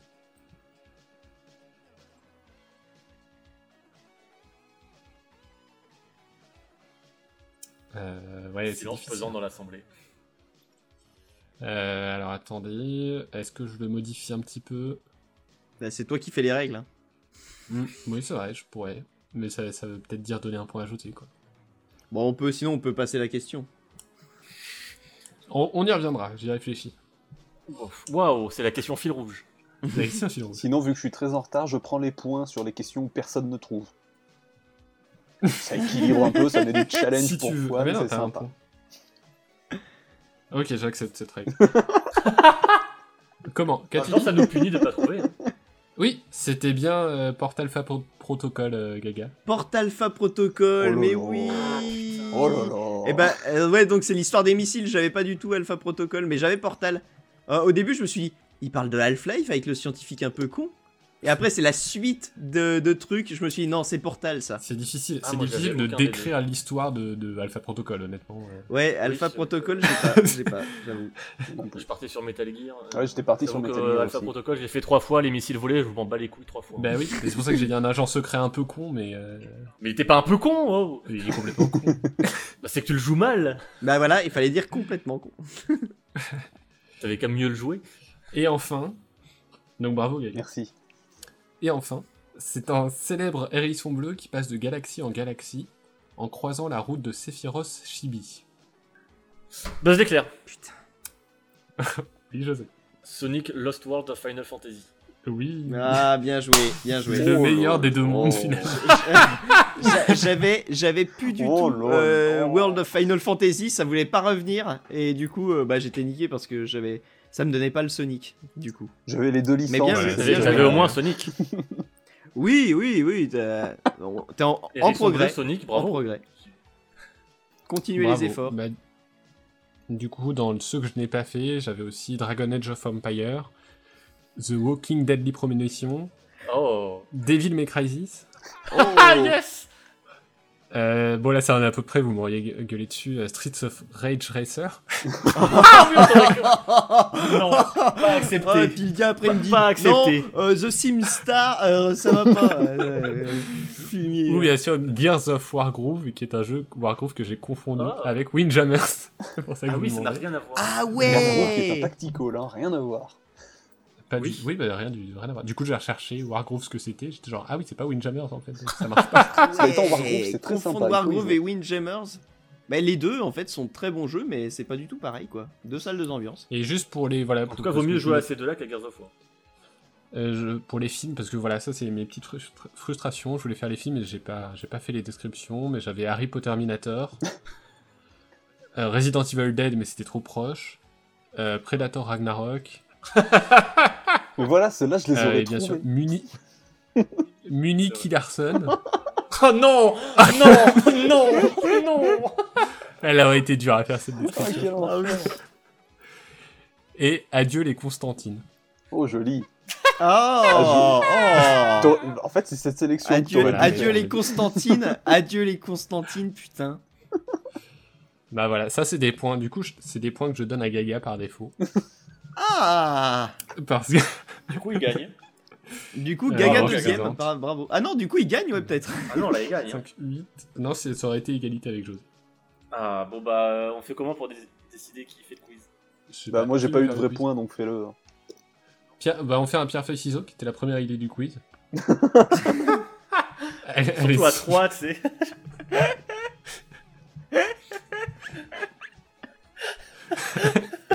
C'est, je contrôle plus rien moi dans cette émission. Non mais oh là là, on a encore fait l'émission la plus longue du monde quoi. Oui. Non bah alors moi j'ai envie qu'on reste sur ce petit suspense de qui préparera le quiz. En fait, on fera deux quiz. ce sera, on fera peut-être deux fera quiz, ce sera une émission de 4 heures, euh, un petit marathon, euh, ce sera en live au Bataclan. Euh, sur ce, euh, eh bien je vais, on, nous allons pouvoir conclure cet épisode, ma foi qui a été fort long mais fort intéressant, avec un petit peu, euh, voilà, l'épisode de, ouais ouais je pense on peut le dire, c'est l'épisode de la maturité, euh, Gaga avec dire, les hein. chroniques musicales qui symbolisent cette deuxième saison, euh, l'énumération de jeux sans fin de, de Max qui symbolise la première saison et la discussion intéressante sur les concepts flous de José qui signifie José. Euh, Et José Et qui le- gagne au quiz. et José Et qui le quiz formidable. et moi qui finis donc bon dernier. euh, merci à tous. Non, en vrai, c'est- en vrai, t'es deuxième. Merci encore. euh, hâte de vous retrouver. Promis à tous nos auditeurs, j'essaye de le monter le plus rapidement possible, mais je ne suis qu'un Ça homme. sert à rien quand ils entendront ça, tu l'auras déjà monté. Mais, euh, Ça, c'est- mais voilà, ils sauront que j'ai fait, des- que j'ai fait l'effort de le faire. Nous sommes le 18 février Voilà, nous sommes le 18 février. À 23h14. Euh, Rendez-vous début mars. 2020. Comme le dirait Cédric Euh, il bisous. sortira quand il sera prêt. C'est ça, c'est ça. Ça promet une il grosse va qualité. rempli de- Il va être, euh, il va être, Tu, vas- tu vas couper plein de contenu. il va être tout pété. Euh, Au moins, on n'a pas fait de promesse. je vais enlever le quiz. Comment ça? Bah, je coupe du contenu comme Cyberpunk. Allez, des bisous. Des gros gros bisous, à tous. Euh, bonne euh, journée, après-midi, nuit, euh, des poutous et aube. Et, euh, et voilà. À Crépuscule. très bientôt, au mois Et si vous le pouvez, euh, jouez à Tearaway. Ouais, c'est chouette. Et jouez à The, à- jouez à The SimStar. Parce que je pense que c'était valide. Et c'est quand qu'on a un nouveau Rage Racer aussi? C'est pas valide. et regardez Adieu les Constantines. Que... Rage Racer laisse, euh. Allez, des bisous. Au revoir. Bisous.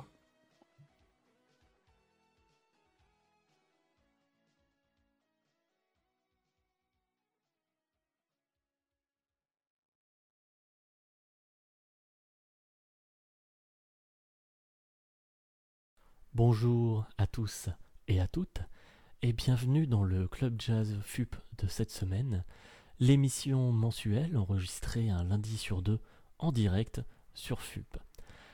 Alors aujourd'hui, dans notre Club Jazz FUP, nous recevons, une fois n'est pas coutume, un sculpteur xylophoniste. Il nous vient tout droit de Croatie. Je vous prie d'accueillir Jaroslav Petroszowski.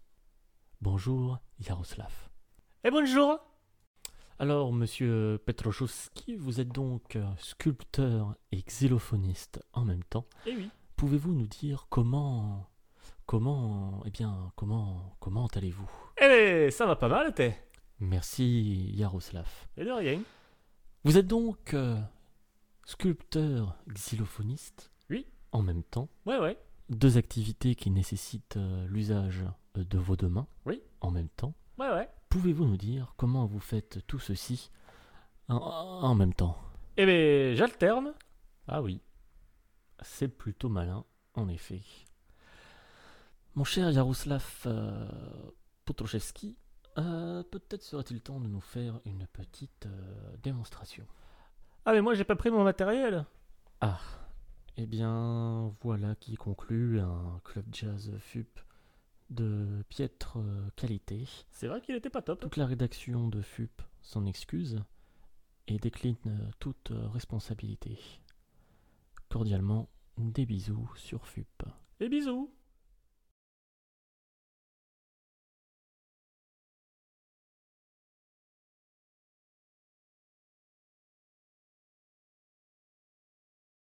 Fuck Off, overproduced by Martin Hannett, take four. Nuts,